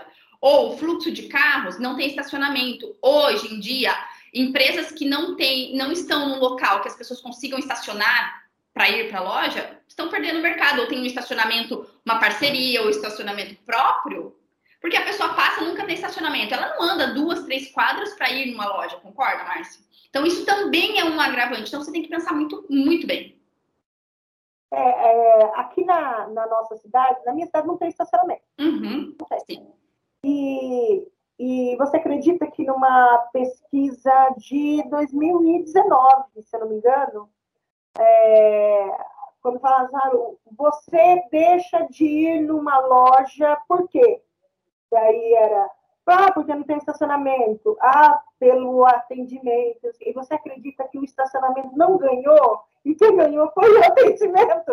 Eu desci por conta do atendimento. Então, eu, eu entendo aqui que mesmo em Maringá, é, mesmo que não tenha estacionamento, uhum. é, as pessoas não se importam com isso, tá? Uhum. Desde que em algum momento elas possam ter passado na frente, visto, ou Sim. a pé, com pressa, mas lá não podia entrar agora. Então, o estacionamento não é um grande diferencial aqui. O atendimento é, sim, sim, um grande diferencial aqui na nossa cidade. Mas tudo isso é muito importante. Sim. Então, às vezes, você tirar a loja do bairro é. e levar a loja para o centro, pode ser um tiro no pé. É, Aham, com é. certeza. Não é porque está no centro que é sinônimo que vai vender mais. Não, por quê? Porque daí no centro é pior ainda, por conta do, do fluxo de gente, tudo. Não, não passa o público que, que te interessa. Então, uhum. conhecer, é, eu acho que é, conhecer essa questão de localização, entender como é que é a tua região, é, é uma coisa que precisa ser muito estudado. Sim. Mesmo, e mesmo no shopping, Roberto. Mesmo no shopping. Mesmo. Porque o shopping, ele quer vender a loja para você. Uhum, sim. E às vezes você não está no corredor bom. Então, é. não é que o shopping tem movimento que vai ter esse fluxo de pessoas que te interessam é, é. passando na sua porta, que eu acho que. É, tem que estudar profundamente o mercado, tem que estudar buscar se informar, buscar fazer todo o estudo de, de persona, de cliente ideal, de comportamento, enfim, isso é super importante. Roberta, para o pequeno lojista aí, você indica o que para ele fazer esses cursos? Tem, é, existem cursos focados nisso, é, para esse entendimento, principalmente para o pequeno? Sim. Você fala de público-alvo, cortou a palavra do início, ou num todo? Não, de persona, público-alvo, é, tem. Sim, sim. Hoje o pequeno ele encontra várias ferramentas, inclusive na internet, né, Márcia? Tem ferramentas online que ele consegue aplicar, tem questionários. Dentro dos meus cursos, que é específico de varejo, tem lá os questionários onde eu abordo, né, o que a pessoa precisa entender para saber qual é o seu cliente ideal, para definir a sua persona, enfim. Mas hoje na internet mesmo tem ferramentas, às vezes, muitas vezes gratuitas, que você consegue. Uh, através de uma associação comercial, ele vai lá, marca com um consultor do Sebrae, daqui, dali da sua região, para fazer um levantamento do seu público-alvo, entender a sua persona também. Então, não tem, assim, não tem desculpa, né? A única desculpa é você não buscar essas informações. E hoje nós temos, assim, enxurrada de informações a todo momento, principalmente porque o público-alvo é um dos fatores assim decisivos na hora de você construir qualquer negócio. E não estamos falando estamos falando aqui de negócio de moda, mas para qualquer negócio, você entender quem é o seu público-alvo, né? Onde você vai tacar o seu dardo ali é fundamental.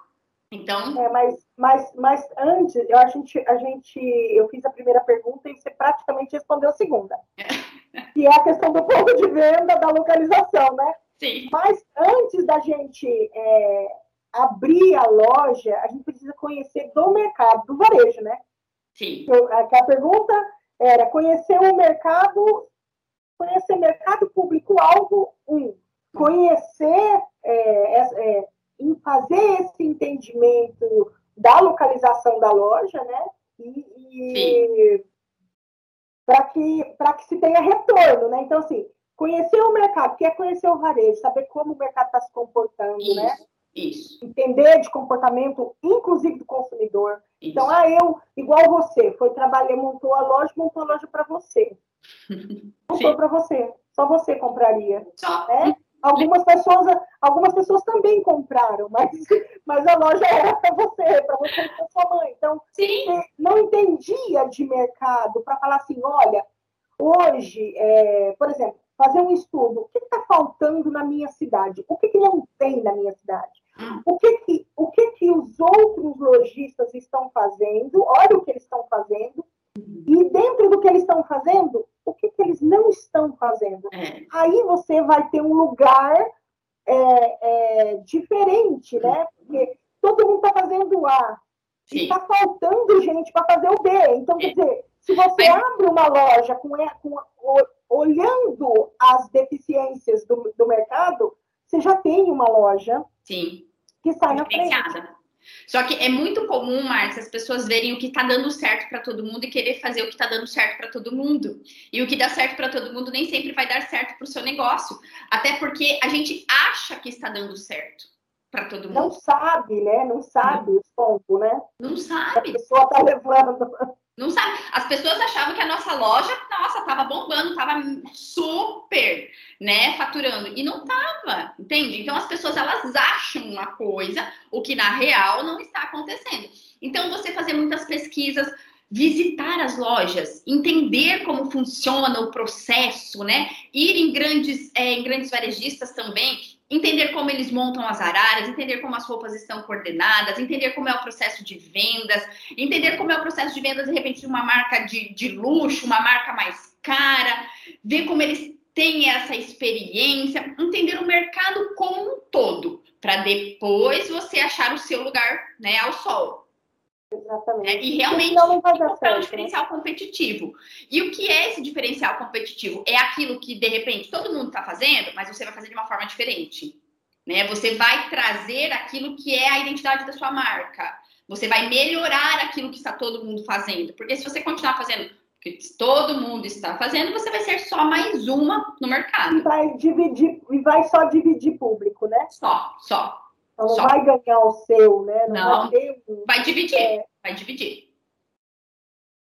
Daí, seguinte, já que você já respondeu a dois também, é, qual seria é, para o varejista de moda, daí de moda, o mix de produto perfeito?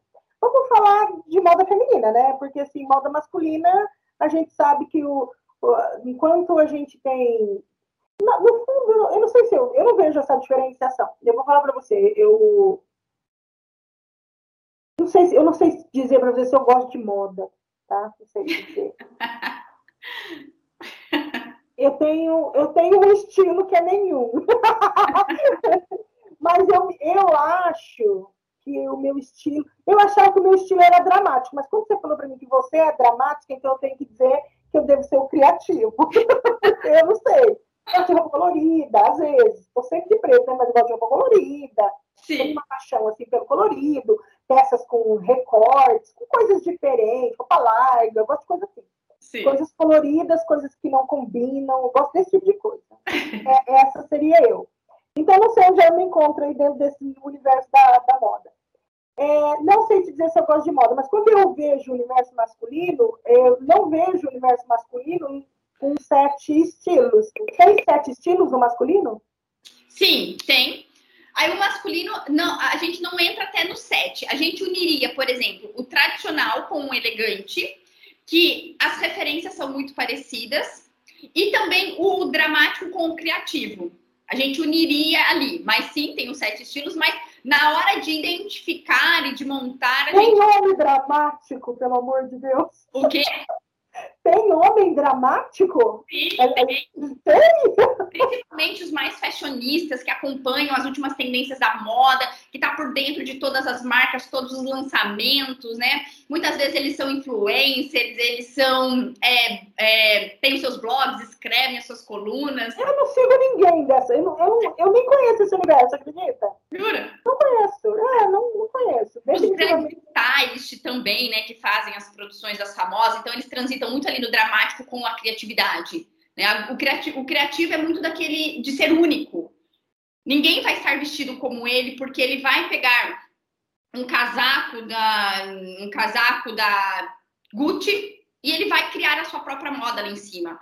De repente ele vai até customizar aquela peça para ficar mais é, único ainda, sabe? Entendi. Mas tem vários vários homens assim. Legal, que legal, ó, tá vendo? Eu não entendo nada de moda, tá? Definitivamente. Assim, acho que estou precisando fazer um curso seu. Vamos dar uma consultoria. É, é, mas, mas assim, dentro do, perdi o raciocínio. Dentro do varejo de moda, o que, que seria feminino, tá? Vamos falar só do, um mix de produtos, né? É, um mix de produtos. O que, que seria assim um mix perfeito? O, o que que a pessoa precisa pensar assim, ah, eu vou abrir a loja, tá? Então, eu já tenho meu público-alvo, a minha loja está no lugar certo. Vamos pensar que está tudo certo. Uhum. O que é um mix perfeito para dentro dessa loja? Olha, você fala em peças ou quantidade ou só de produtos? Não, peça, peça. Peça. Produto, né? Produto. Como é que, uhum. como é que, como é que seria um, uma, um negócio redondinho para funcionar? Certo. Então, primeira coisa, eu indicaria para esse lojista fazer o seu mood board né? Construir as suas referências de cores, de estampas e de tudo mais. Vai lá no Pinterest, monta uma pasta no Canva, não sei. Pegue as referências. Aí dentro do universo atacadista, ele vai em busca daquelas referências, certo? Sempre, né, Márcia? Mais partes de cima do que partes de baixo, isso é fato. E aí entender se a sua cliente ela gosta mais de calças ou mais de saias ou vestidos. E um mix perfeito para mim é aquele que tem uma parte de baixo que vai combinar com pelo menos, pelo menos três partes de cima que tem dentro da loja. E aí falando de cores, de estampas, de texturas, né, padronagens, enfim. Acessórios para complementar aquele look, para formar o total look, para criar, fazer a produção de moda em si. Então, acessórios, principalmente colares, que é das, um dos acessórios que a gente consegue expor com mais facilidade, mostrar com mais facilidade. Pulseiras também e terceiras peças. Muitas lojas não vendem calçados junto, né? Não tem no mix calçados. Então, ok, se tiver, ótimo. Se não tiver, não tem problema. Mais terceiras peças blazers, coletes, kimonos. Agora vai voltar muito kimono novamente em várias, em várias releituras, né? Não, não somente aquele estilo bem é, estilo mais japonês, chinês que a gente vê, mas em outros materiais também. Então, são peças que vão agregar na hora de você fazer uma venda. São peças que a pessoa está lá no provador com uma calça e uma blusa, você vai incrementando. Então, quanto mais acessórios, mais complementos que incremente aquele look, é o mix perfeito. E pensar que as peças têm que ser coordenáveis. Elas têm que combinar entre si. O que a gente vê é muito peças isoladas. Tem lá estampas isoladas, cores isoladas, padronagens que não se complementam, que não se coordenam entre si. Aí fica muito difícil vender. Muito, muito, muito difícil vender. E o mix de estilo dentro também do, do estilo que a loja elencou como o estilo da loja, certo? Então, da loja ali, mas tem que ter um mix. Por exemplo, 80% da, do mix de produtos daquela loja vai ser elegante porque é o perfil que ela escolheu.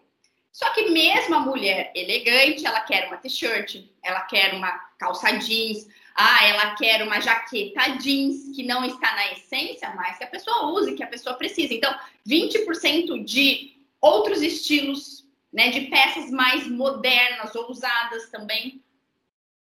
E aí você pode complementar com a sua experiência, né, Márcia? É, ô, ô, Roberta, você sabe que você estava falando lá das estampas isoladas, né? Uhum. Eu segunda-feira, segunda-feira agora, eu, né, dessa semana, eu dei uma aula, as pessoas me odiaram, inclusive, porque eu fiz um post e eu falei que eu ia dar uma aula e é, eu não queria que tivesse muita gente, porque justamente é, a gente ia conversar de um negócio que precisava de muitos pormenores. Aí você imagina, você põe 40 pessoas, como é que 40 pessoas tira dúvida? Não tira, né? E a gente tinha três horas para bater esse papo. E aí eu abri a inscrição e fiquei quietinha. Quem viu, quem se inscreveu, entrou. Eu não falei mais nada. Na segunda-feira à noite, eu fiz a aula com, com as meninas, e aí a, a, a pergunta era simples assim: como você consegue chegar numa arara assim? Porque eu não consigo. Uhum. Eu, eu olho, eu, assim, eu olho o seu material, eu olho mas eu não consigo chegar nessa arara. Não, mas por que você não consegue? É porque tem muita coisa na loja. Mas eu escolho. Entende? Que eu escolho o que vai na arara? Sim. É você que manda. Né? Não é, não é ah, tá tudo aqui e, e, e, desse tudo sai uma arara. É. Às vezes, é, tem marcas, né, quando, a gente trabalha com, com marcas únicas, é, tem marcas que, que, que conseguem fazer é, é, é, essa coleção inteiramente coordenável. Tem marca que consegue fazer, que se prepara para fazer, porque pensa que a hora que esse produto for para a loja do, do, do, do, outro, Uhum. A pessoa também vai conseguir fazer isso lá, né? Então tem marcas que conseguem fazer essa coordenação. Mas pensa numa multimarca. Uhum, uhum. Cada um contando uma história, cada é. marca contando sua história. Então, quer dizer, é, é, o que eu sempre falo, é você contando a sua agora, é você que vai contar a sua, é, é o que você precisa. É. E as minhas como? como? Escolhe, tá? E, mas e o resto? Eu falei, ou você usa em outra área que você tenha, ou você guarda. Mas se eu for guardar, por que, que você vai queimar? Uhum, uhum. É, e aí o cliente não aguenta mais ver aquelas estampas lá expostas, toda semana tá lá, toda semana tá lá, toda semana tá lá, queimou. Queimou. Uhum. É, então, então, se você traz uma estampa ou uma padronagem ou para uma valorização, você põe ela como estrela lá na tua arara e aí funciona. Isso. Agora, se você pega, né? Então, por que, que você acha que a gente encontra araras de estampado? Só estampado. Eu, eu já entrei numa loja, na verdade, para é, fazer, para dar um curso. E o aluno achou que a, aquela arara era de desconto. Mas é claro, com certeza. E era da Farm. era produtos Farm, entendeu? Recém-chegados. Uhum. E aí eu perguntei para a lojista, é, por que esse produto está assim aqui? Ele vai entrar agora, é isso? E ela falou, não, ele fica assim aqui, porque a gente não consegue a gente não consegue trabalhar esse produto porque ele é muito estampado. Eu falei então a gente pode começar por essa? Ela falou, você fica à vontade. E aí a gente pegou e deu a valorização. Então, assim, Sim. as pessoas juntam as coisas, achando que funciona. É tipo assim, ah, tá aqui, fica com esse problema aqui. É. Junta as estampas. Deixa ele aqui, no, depois, uma hora eu resolvo o que eu vou fazer enquanto Isso. Tá e quando você vê, passou a coleção inteira e aquela arara continua lá. Por quê? porque você não deu. E aí o problema, é, né, Márcia, de estampa é que se não vende na coleção vigente, chega a próxima estação, às vezes muda completamente a estrutura da estampa, as cores, enfim, aquele, aquela coisa fica lá encalhada. É, então, assim, é, é uma situação difícil essa coisa do, do da, da importância da apresentação do produto, do mix de produto, e é isso mesmo que você falou. É, às vezes eu chego numa loja e quando eu vou fazer o VM eu percebo que ele não tem parte de baixo. Uhum. A gente acaba tendo cinco, seis partes de baixo e, e aí eu já, eu já entrei em loja que não tinha parte de cima. Tem muita parte de baixo, não tem parte de cima. É, então, é, eu sei que o contrário, porque assim, você tem muito de cima para pouco de baixo, tipo, é praxe, é assim para todo mundo.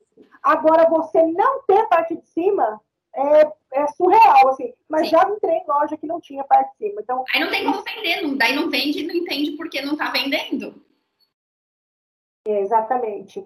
É, e sobre precificar produto, né? Como, como precificar para não errar? Você ensina isso? Ensino, ensino não é não é tão aprofundado, né, de uma consultoria financeira, mas sim. E o que os lojistas precisam entender é que não é só fazer vezes 2, não é só fazer vezes 2.3. Tem que considerar, né, Márcia, os seus custos fixos, os custos variáveis em cima daquela peça. Por exemplo, vai ter comissão de vendedoras? Ah, vai ter a embalagem, é uma embalagem diferenciada que você está colocando, tem uma caixa, tem um laço, o que mais? Tem a taxa da maquininha de cartão. Então a gente tem que fazer um apanhado geral para que a gente faça, tenha uma margem de lucratividade, né? Porque uma coisa é você ter lá o seu faturamento. Ah, faturei, né? O, o seu, o seu lucro, faturei tanto. E quanto sobrou de verdade? Né? Quanto entrou para o seu caixa líquido? Então você tem que considerar sim todas as suas despesas, as fixas e as variáveis também em cima daquela peça. Por isso que às vezes as pessoas acham, né? Nossa, o lojista ganha muito dinheiro, né? Ele, ele faz vezes dois ali, ah, comprou por 50, vai vender por 100 e tá lucrando um monte. E, inclusive, Márcia, as outras pessoas pensam também. Muita gente vem falar: nossa, Roberta, ter loja né, é um negócio muito lucrativo, porque ah, em farmácia, por exemplo, a gente ganha tantos porcentinho ali em cima do remédio. Não, na loja a gente ganha o dobro, vai vender pelo dobro. Fala, gente, mas se você só fizer a conta do dobro, você já está tomando prejuízo. Não é, não, é, não é assim que funciona. Então, muitas pessoas têm esse pensamento E às vezes o lojista está nesse pensamento ainda e só faz o vezes 2 ali, vezes 2,3 no máximo. Muitos lojistas ainda colocam menos do que o menos vezes 2. Ai, Roberta, não, essa peça eu comprei por uh, ah, 200 reais. Se eu colocar 400, o meu cliente vai achar que tá muito caro. Eu vou colocar ali 349. Aí ele acha, né? Ele acha, ele, ele, e a Márcia, isso acontece demais. Ele acha que ele vai colocar aquele preço para ficar mais atrativo para venda. Aí eu falo, você já comprou errado, então você já não deveria ter comprado a preço de custo essa peça, porque o seu cliente não vai pagar. Você diminuir a sua lucratividade não vai ser saudável para o seu negócio. Concorda, Márcia? E daí depois, lá na frente, ele vai ter que liquidar 50%, já tomando prejuízo, literalmente. Ele, ele só tomou prejuízo. Só tomou prejuízo, só tomou prejuízo. Né? Então, essa parte do financeiro é super importante. E, e as pessoas que né, ficaram com curiosidade a partir disso que eu falei, procure um auxílio, procure ferramentas, enfim, para que você faça essa conta adequada para você saber o que vai sobrar mesmo em cima daquela peça no final. E, Roberta, para o pequeno varejista, como que ele faz propaganda do produto dele sem grandes investimentos? Nossa, hoje existe uma ferramenta, né, que é gratuita e é uma das melhores formas de marketing, que é o Instagram. Então, realmente é se desafiando para fazer stories, para ter uma constância lá, para fazer lives de vendas e não só lives de promoção. Porque eu tenho visto, Márcia, as pessoas fazendo lives de promoção toda hora, mas uma loja não sobrevive de, promo... de liquidação. Vamos falar liquidação, porque promoção é você promover, né? É. Promover. Mas liquidar é o que eu vejo. Só lives de liquidação, lives de desconto. E uma loja não sobrevive com isso. Então, mas fazer lives com conteúdo, lives mostrando a coleção nova, lives de combinação, faz lives ali de 20 minutos, meia hora, 15 minutos, só para você aparecer. É uma ferramenta gratuita que vai disponibilizar somente o seu tempo e a dedicação para montar essa live, essa estrutura, e também estar nos stores, interagir com a sua audiência, fazer enquetes, usar as ferramentas que o Instagram nos dá. Outra ferramenta gratuita também é o WhatsApp. Só que tem que ser usado com estratégia, que não é só ficar mandando aquele monte de foto no WhatsApp das pessoas, enchendo o WhatsApp de, de imagens. É você criar campanhas, criar listas VIPs, listas específicas para determinado tipo de produto, fazer com que as pessoas queiram estar lá dentro das suas listas de prioridades e de oportunidades da sua loja. Então, são duas ferramentas que eu acredito que são gratuitas, acredito não, elas são gratuitas e que, se usadas da maneira correta, revertem muitas vendas. É, né? Porque a, a, gente fala, por exemplo, lá quando você começou com a loja, tinha esse universo online forte, né? Então, assim, precisava de um investimento, né? Às vezes você tinha que estar na rádio, né? de repente na TV, né? É, que eram, é, é, que você, é, precisava investir né, com mais recursos. Isso. E hoje a gente tem aí o Instagram que pode fazer isso. Né? Uhum. Nós temos as redes sociais que podem ajudar muito. Uhum. E, e, e, aí é importante esse tipo de, de coisa. Eu vou falar para você, essa coisa de live de desconto, eu acho muito, muito também. Assim, acho que as pessoas e eu, e eu posso dizer uma outra coisa para você. Você sabe que eu não sou uma pessoa, tipo, eu não sou uma pessoa polida igual você, né? eu falo. É, eu vejo essas coisas de a pessoa bater foto com 150 sacolas e ai, a live foi um sucesso, não sei o quê. E eu já vi depois as pessoas reclamando, ai, gente, você que que comprou na live tem que vir buscar, tem que não sei o que, ou seja, ela não vendeu, você entende? Sim. então, assim, o que eu quero dizer para o lojista é, tipo, não fica acreditando que aquilo funciona, é. que aquilo também é marketing. É, é, Márcia, é isso mesmo. E aí o lojista vai nessa vibe de fazer o que todo mundo está fazendo, eu vou fazer isso também. E não é, a gente não sabe o real. A gente não sabe, a gente só vê o palco. O bastidor, ninguém vê. Eu, já, eu vou dizer para você que já peguei os três, quatro. Só faz... é, é, ver é ver o funcionário se humilhando para vir buscar e ela não vem. Então, aquelas 150 sacolas no chão, às vezes sai 10, sim, entende? Sim. Então, tanto que eu não vou citar nome, mas eu vi uma marca falando, ó, dá muita dor de cabeça, eu não faço mais. Para mim deu, eu não faço mais, porque não funciona. É. Todo investimento, que daí fez todo um investimento, trouxe modelo para ficar provando, Sim. e não sei o quê. E todo mundo, ai, não, separa para mim, separa para mim. Todo mundo que separou, ninguém foi buscar. Então, assim. Uma, uma dica até nesse sentido, eu sei que a gente já não está estourando tempo, mas assim, uma dica nesse sentido é, tá fazendo a live de venda, enfim, a pessoa tem que fazer o Pix na hora, você tem que estar com uma equipe de vendas. A fulana de tal lá, a Célia falou, eu quero essa, alguém da sua equipe já vai mandar um direct para ela com o link de cartão, com o link de Pix. Aí ela tem que pagar na hora, senão essa peça vai de novo para venda. Se não, gente, a pessoa separa, ela não volta a buscar nunca mais. E aí é o que mais acontece. Porque, definitivamente, é só no ponto de venda que a gente tem produto, cliente e dinheiro. Sim, é, é. Só no ponto de venda. Online é muito perigoso, né? É, deixa eu falar. No atendimento, quais os diferenciais é, que uma equipe pode ter para sair na frente hoje?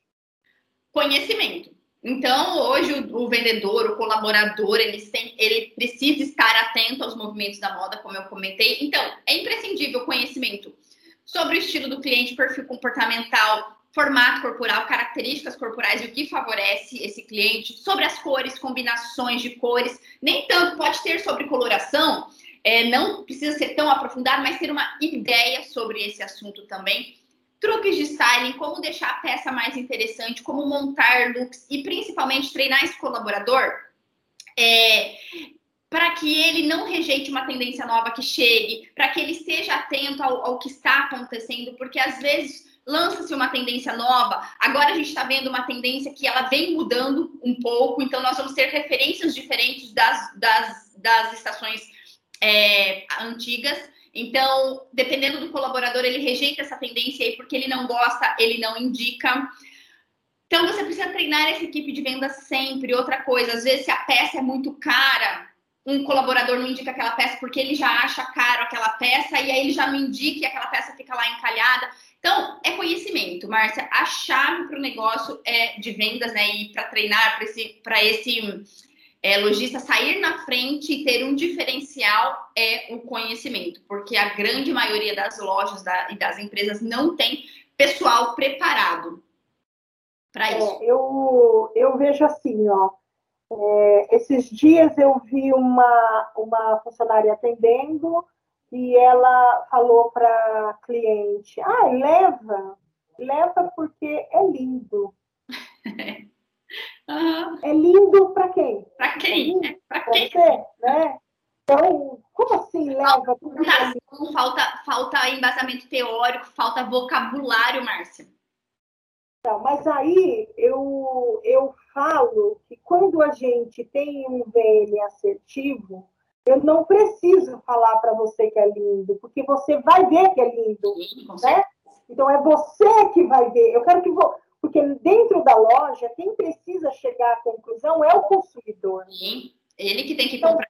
Uhum. Então quando a gente apresenta de uma forma que emociona Sim. É uma emoção que eu vou olhar ali e vou me emocionar, é meu estilo. Às vezes você vai olhar, não vai se emocionar, não é seu estilo. Então, é, menos é. o vendedor argumentando e muito mais ele emocionando. Até porque eu falo que até a própria questão da argumentação, eu não sei, é, eu não sei se eu, se, eu não sou uma pessoa que, que, que gosto de comprar acompanhado de alguém de venda, tá? Então, Uhum. por isso eu gosto de comprar em lugar que eu compro sozinha. Sim. É, que não quero a opinião de ninguém. Eu não quero a opinião de ninguém. Uhum. Quero eu vestir um negócio e falar, ai, ficou lindo. Não, não quero isso. Não, gosto. não é assim que eu gosto de comprar.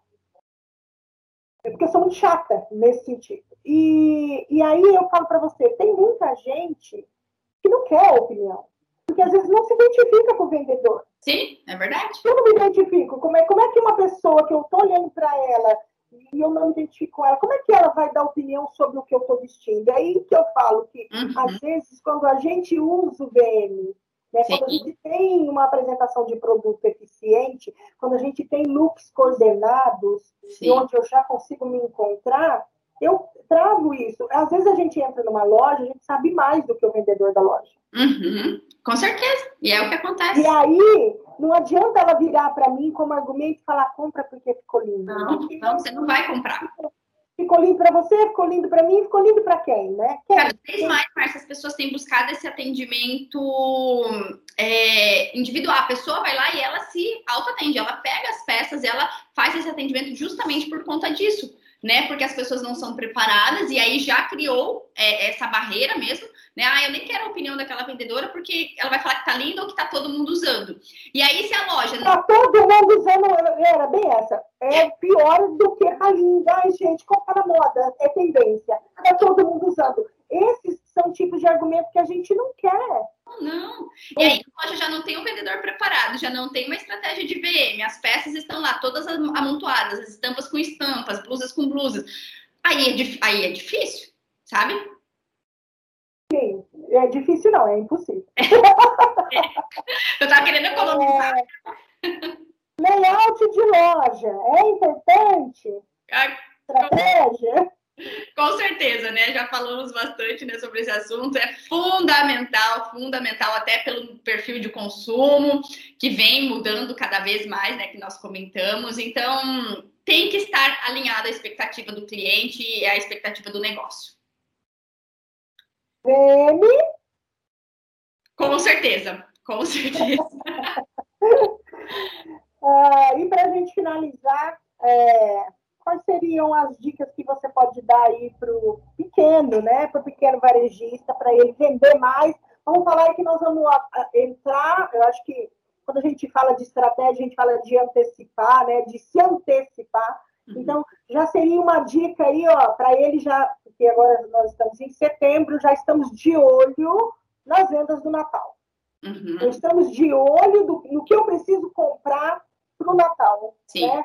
Ou o que eu quero vender lá no Natal. Então, Sim. seria uma dica para colocar essa pessoa já na frente aí, para ela se antecipar para esse momento. Uhum. E pensando, né, Márcia, e, e, que nós falamos bastante de diferencial competitivo e tudo mais, e para o pequeno que quer se diferenciar, então já começar a aplicar tudo que nós comentamos aqui, falamos aqui. Se o pequeno fizer, inclusive, as estratégias de VM, vai ser assim um baita diferencial competitivo, porque os pequenos não têm essa estratégia. Então, já pensar nas compras de Natal, as cores que ele vai trazer para sua loja, o estilo de peças que ele vai trazer e já pensar em como ele vai coordenar isso dentro da loja.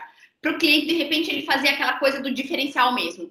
Ah, as, as araras estão sempre da mesma forma, as estampas sempre da mesma forma, né? A coordenação.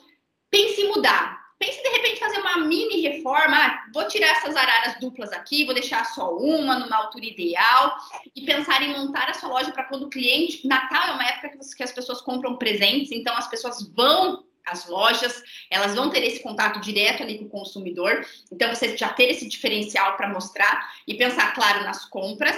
E eu acredito, Márcia, que com a pandemia, né, dando essa amenizada, as pessoas mais vacinadas, as pessoas vão querer caprichar nos looks de Natal, de Réveillon, então elas vão querer comprar peças novas, diferentes. Eu acredito também que elas vão querer sair um pouco do básico, do, do moletom. Eu acho que nós, nós vamos à forra, eu acho. Assim. nós vamos, nossa senhora, eu vou botar brilho na cabeça nesse Réveillon porque o passado eu, eu, passei sozinha. Então, eu vou querer apavorar, né? Não é, Márcia? É vingança, é a vingança. A gente vai se vingar. Eu acho, acho, que, acho que esse sentimento está muito forte. Eu já tenho observado isso. E eu vou falar para você. Você acredita que nós, nós estamos hoje, hoje é dia 3 de setembro, e eu estou com 70% da minha agenda de Natal fechada? Nossa, eu acredito. De projeto? Que maravilha! Eu já estou, já estou 70% da minha capacidade. Por quê? Porque eu monto o projeto de Natal do dia 15 de novembro até o dia 30 de novembro apenas. Porque senão daí perde time, né? Exatamente, porque você está fazendo investimento. É. Então, eu até ontem eu fechei mais duas lojas para um projeto duas lojas que, para poder dar tempo, eu vou fazer duas e a lojista vai executar as outras duas. Ah, que legal. Porque são fora, são, são fora da cidade, então eu vou, eu vou fazer as outras duas. Uhum. E eu já estou com a minha agenda 70%, 70 fechada para essas datas, né? Uhum. É, então, assim, eu acho que o lojista precisa se antecipar. Sim. Então, assim, você vê, eu já tenho clientes, eu já tenho clientes que já, já pediram o projeto, né, para execução, para a gente fazer o orçamento. Financeiramente, com tudo. Isso, né? Então, eu já tenho clientes desde agosto, é, já com esse martelo batido já. E, e eu vejo que é, o Natal é importante porque ele, primeiro que eu falo assim, é, se você não vai fazer nenhuma vitrine no ano, faça pelo menos a de Natal, porque ela, é, ela emociona, é. ela a antecedência, né? Eu falo, ó, pelo amor de Deus, vamos deixar passar finados, porque nada pior do que é, você montar. Porque eu vejo é, algumas empresas com. Bom, esses dias já tinha uma aqui na minha cidade montada, que ainda fiquei pensando, esse cara não tirou do ano passado, né? De Natal? De Natal. Ah, eu até bati, eu até, é, é, muito engraçado. Os meus filhos se matam comigo, eles falam assim, mas você não, mãe, você não sai a paisana, para de olhar. Daí eu falava assim, a filha vai lá e bate uma foto para mim. E daí eu nunca bati a foto, daí ele foi lá e bateu uma foto e eu voltei. Natal não! Meu Deus! Essa não, essa eu nunca tinha visto. Começo de novembro eu já vi, mas. É, então, tem muita gente que antecipa, né? E, então, assim, deixa eu passar finados, ah, depois do dia 10, porque o que, que é essa vitrine, é, é, essa decoração, a importância dela?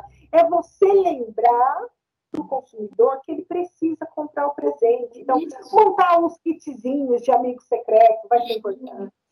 É, lembrar ele que ele precisa sentir. É, Márcia? combos para presente. Combos de presente. Então, é lembrar o consumidor, então, a sua antecipação, a sua colocação da decoração é, antes é lembrar ele que ele precisa comprar, porque lá na semana do Natal, uhum. vender você vai, porque vai todo mundo comprar. Mas Sim. o que você está fazendo é Antes. vamos diminuir essa, né? Vamos aproveitar o clima. Sim. Então, acho Sim. que é um, um dos momentos mais importantes. Márcia, agora eu vou fazer a pergunta para você, para os pequenos que estão nos, ouvindo, nos assistindo, que data eles poderiam montar, deixar pronta já a vitrine deles?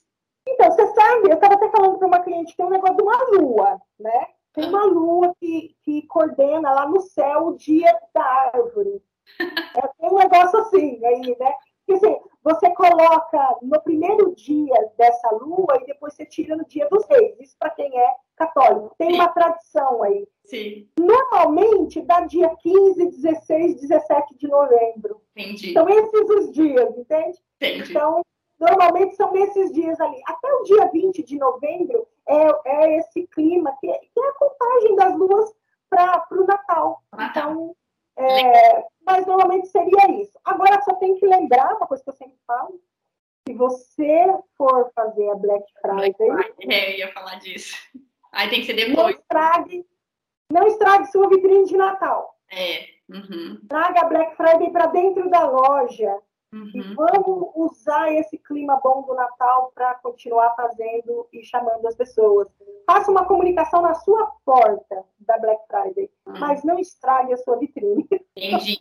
É, não, pode deixar, então, pode deixar a vitrine de Natal lá e só a comunicação do Black Friday, né? Isso, comunica nas redes, né? Faz lá no Instagram, mas deixa a sua loja com esse clima bom, porque, hum. como a gente falou, vai ter essa coisa da vingança, vai ter tudo querer pra loja, vai todo mundo querer e as, as porra mesmo, né? vai ter esse ano. Eu acho. Bom, eu, eu gostaria muito.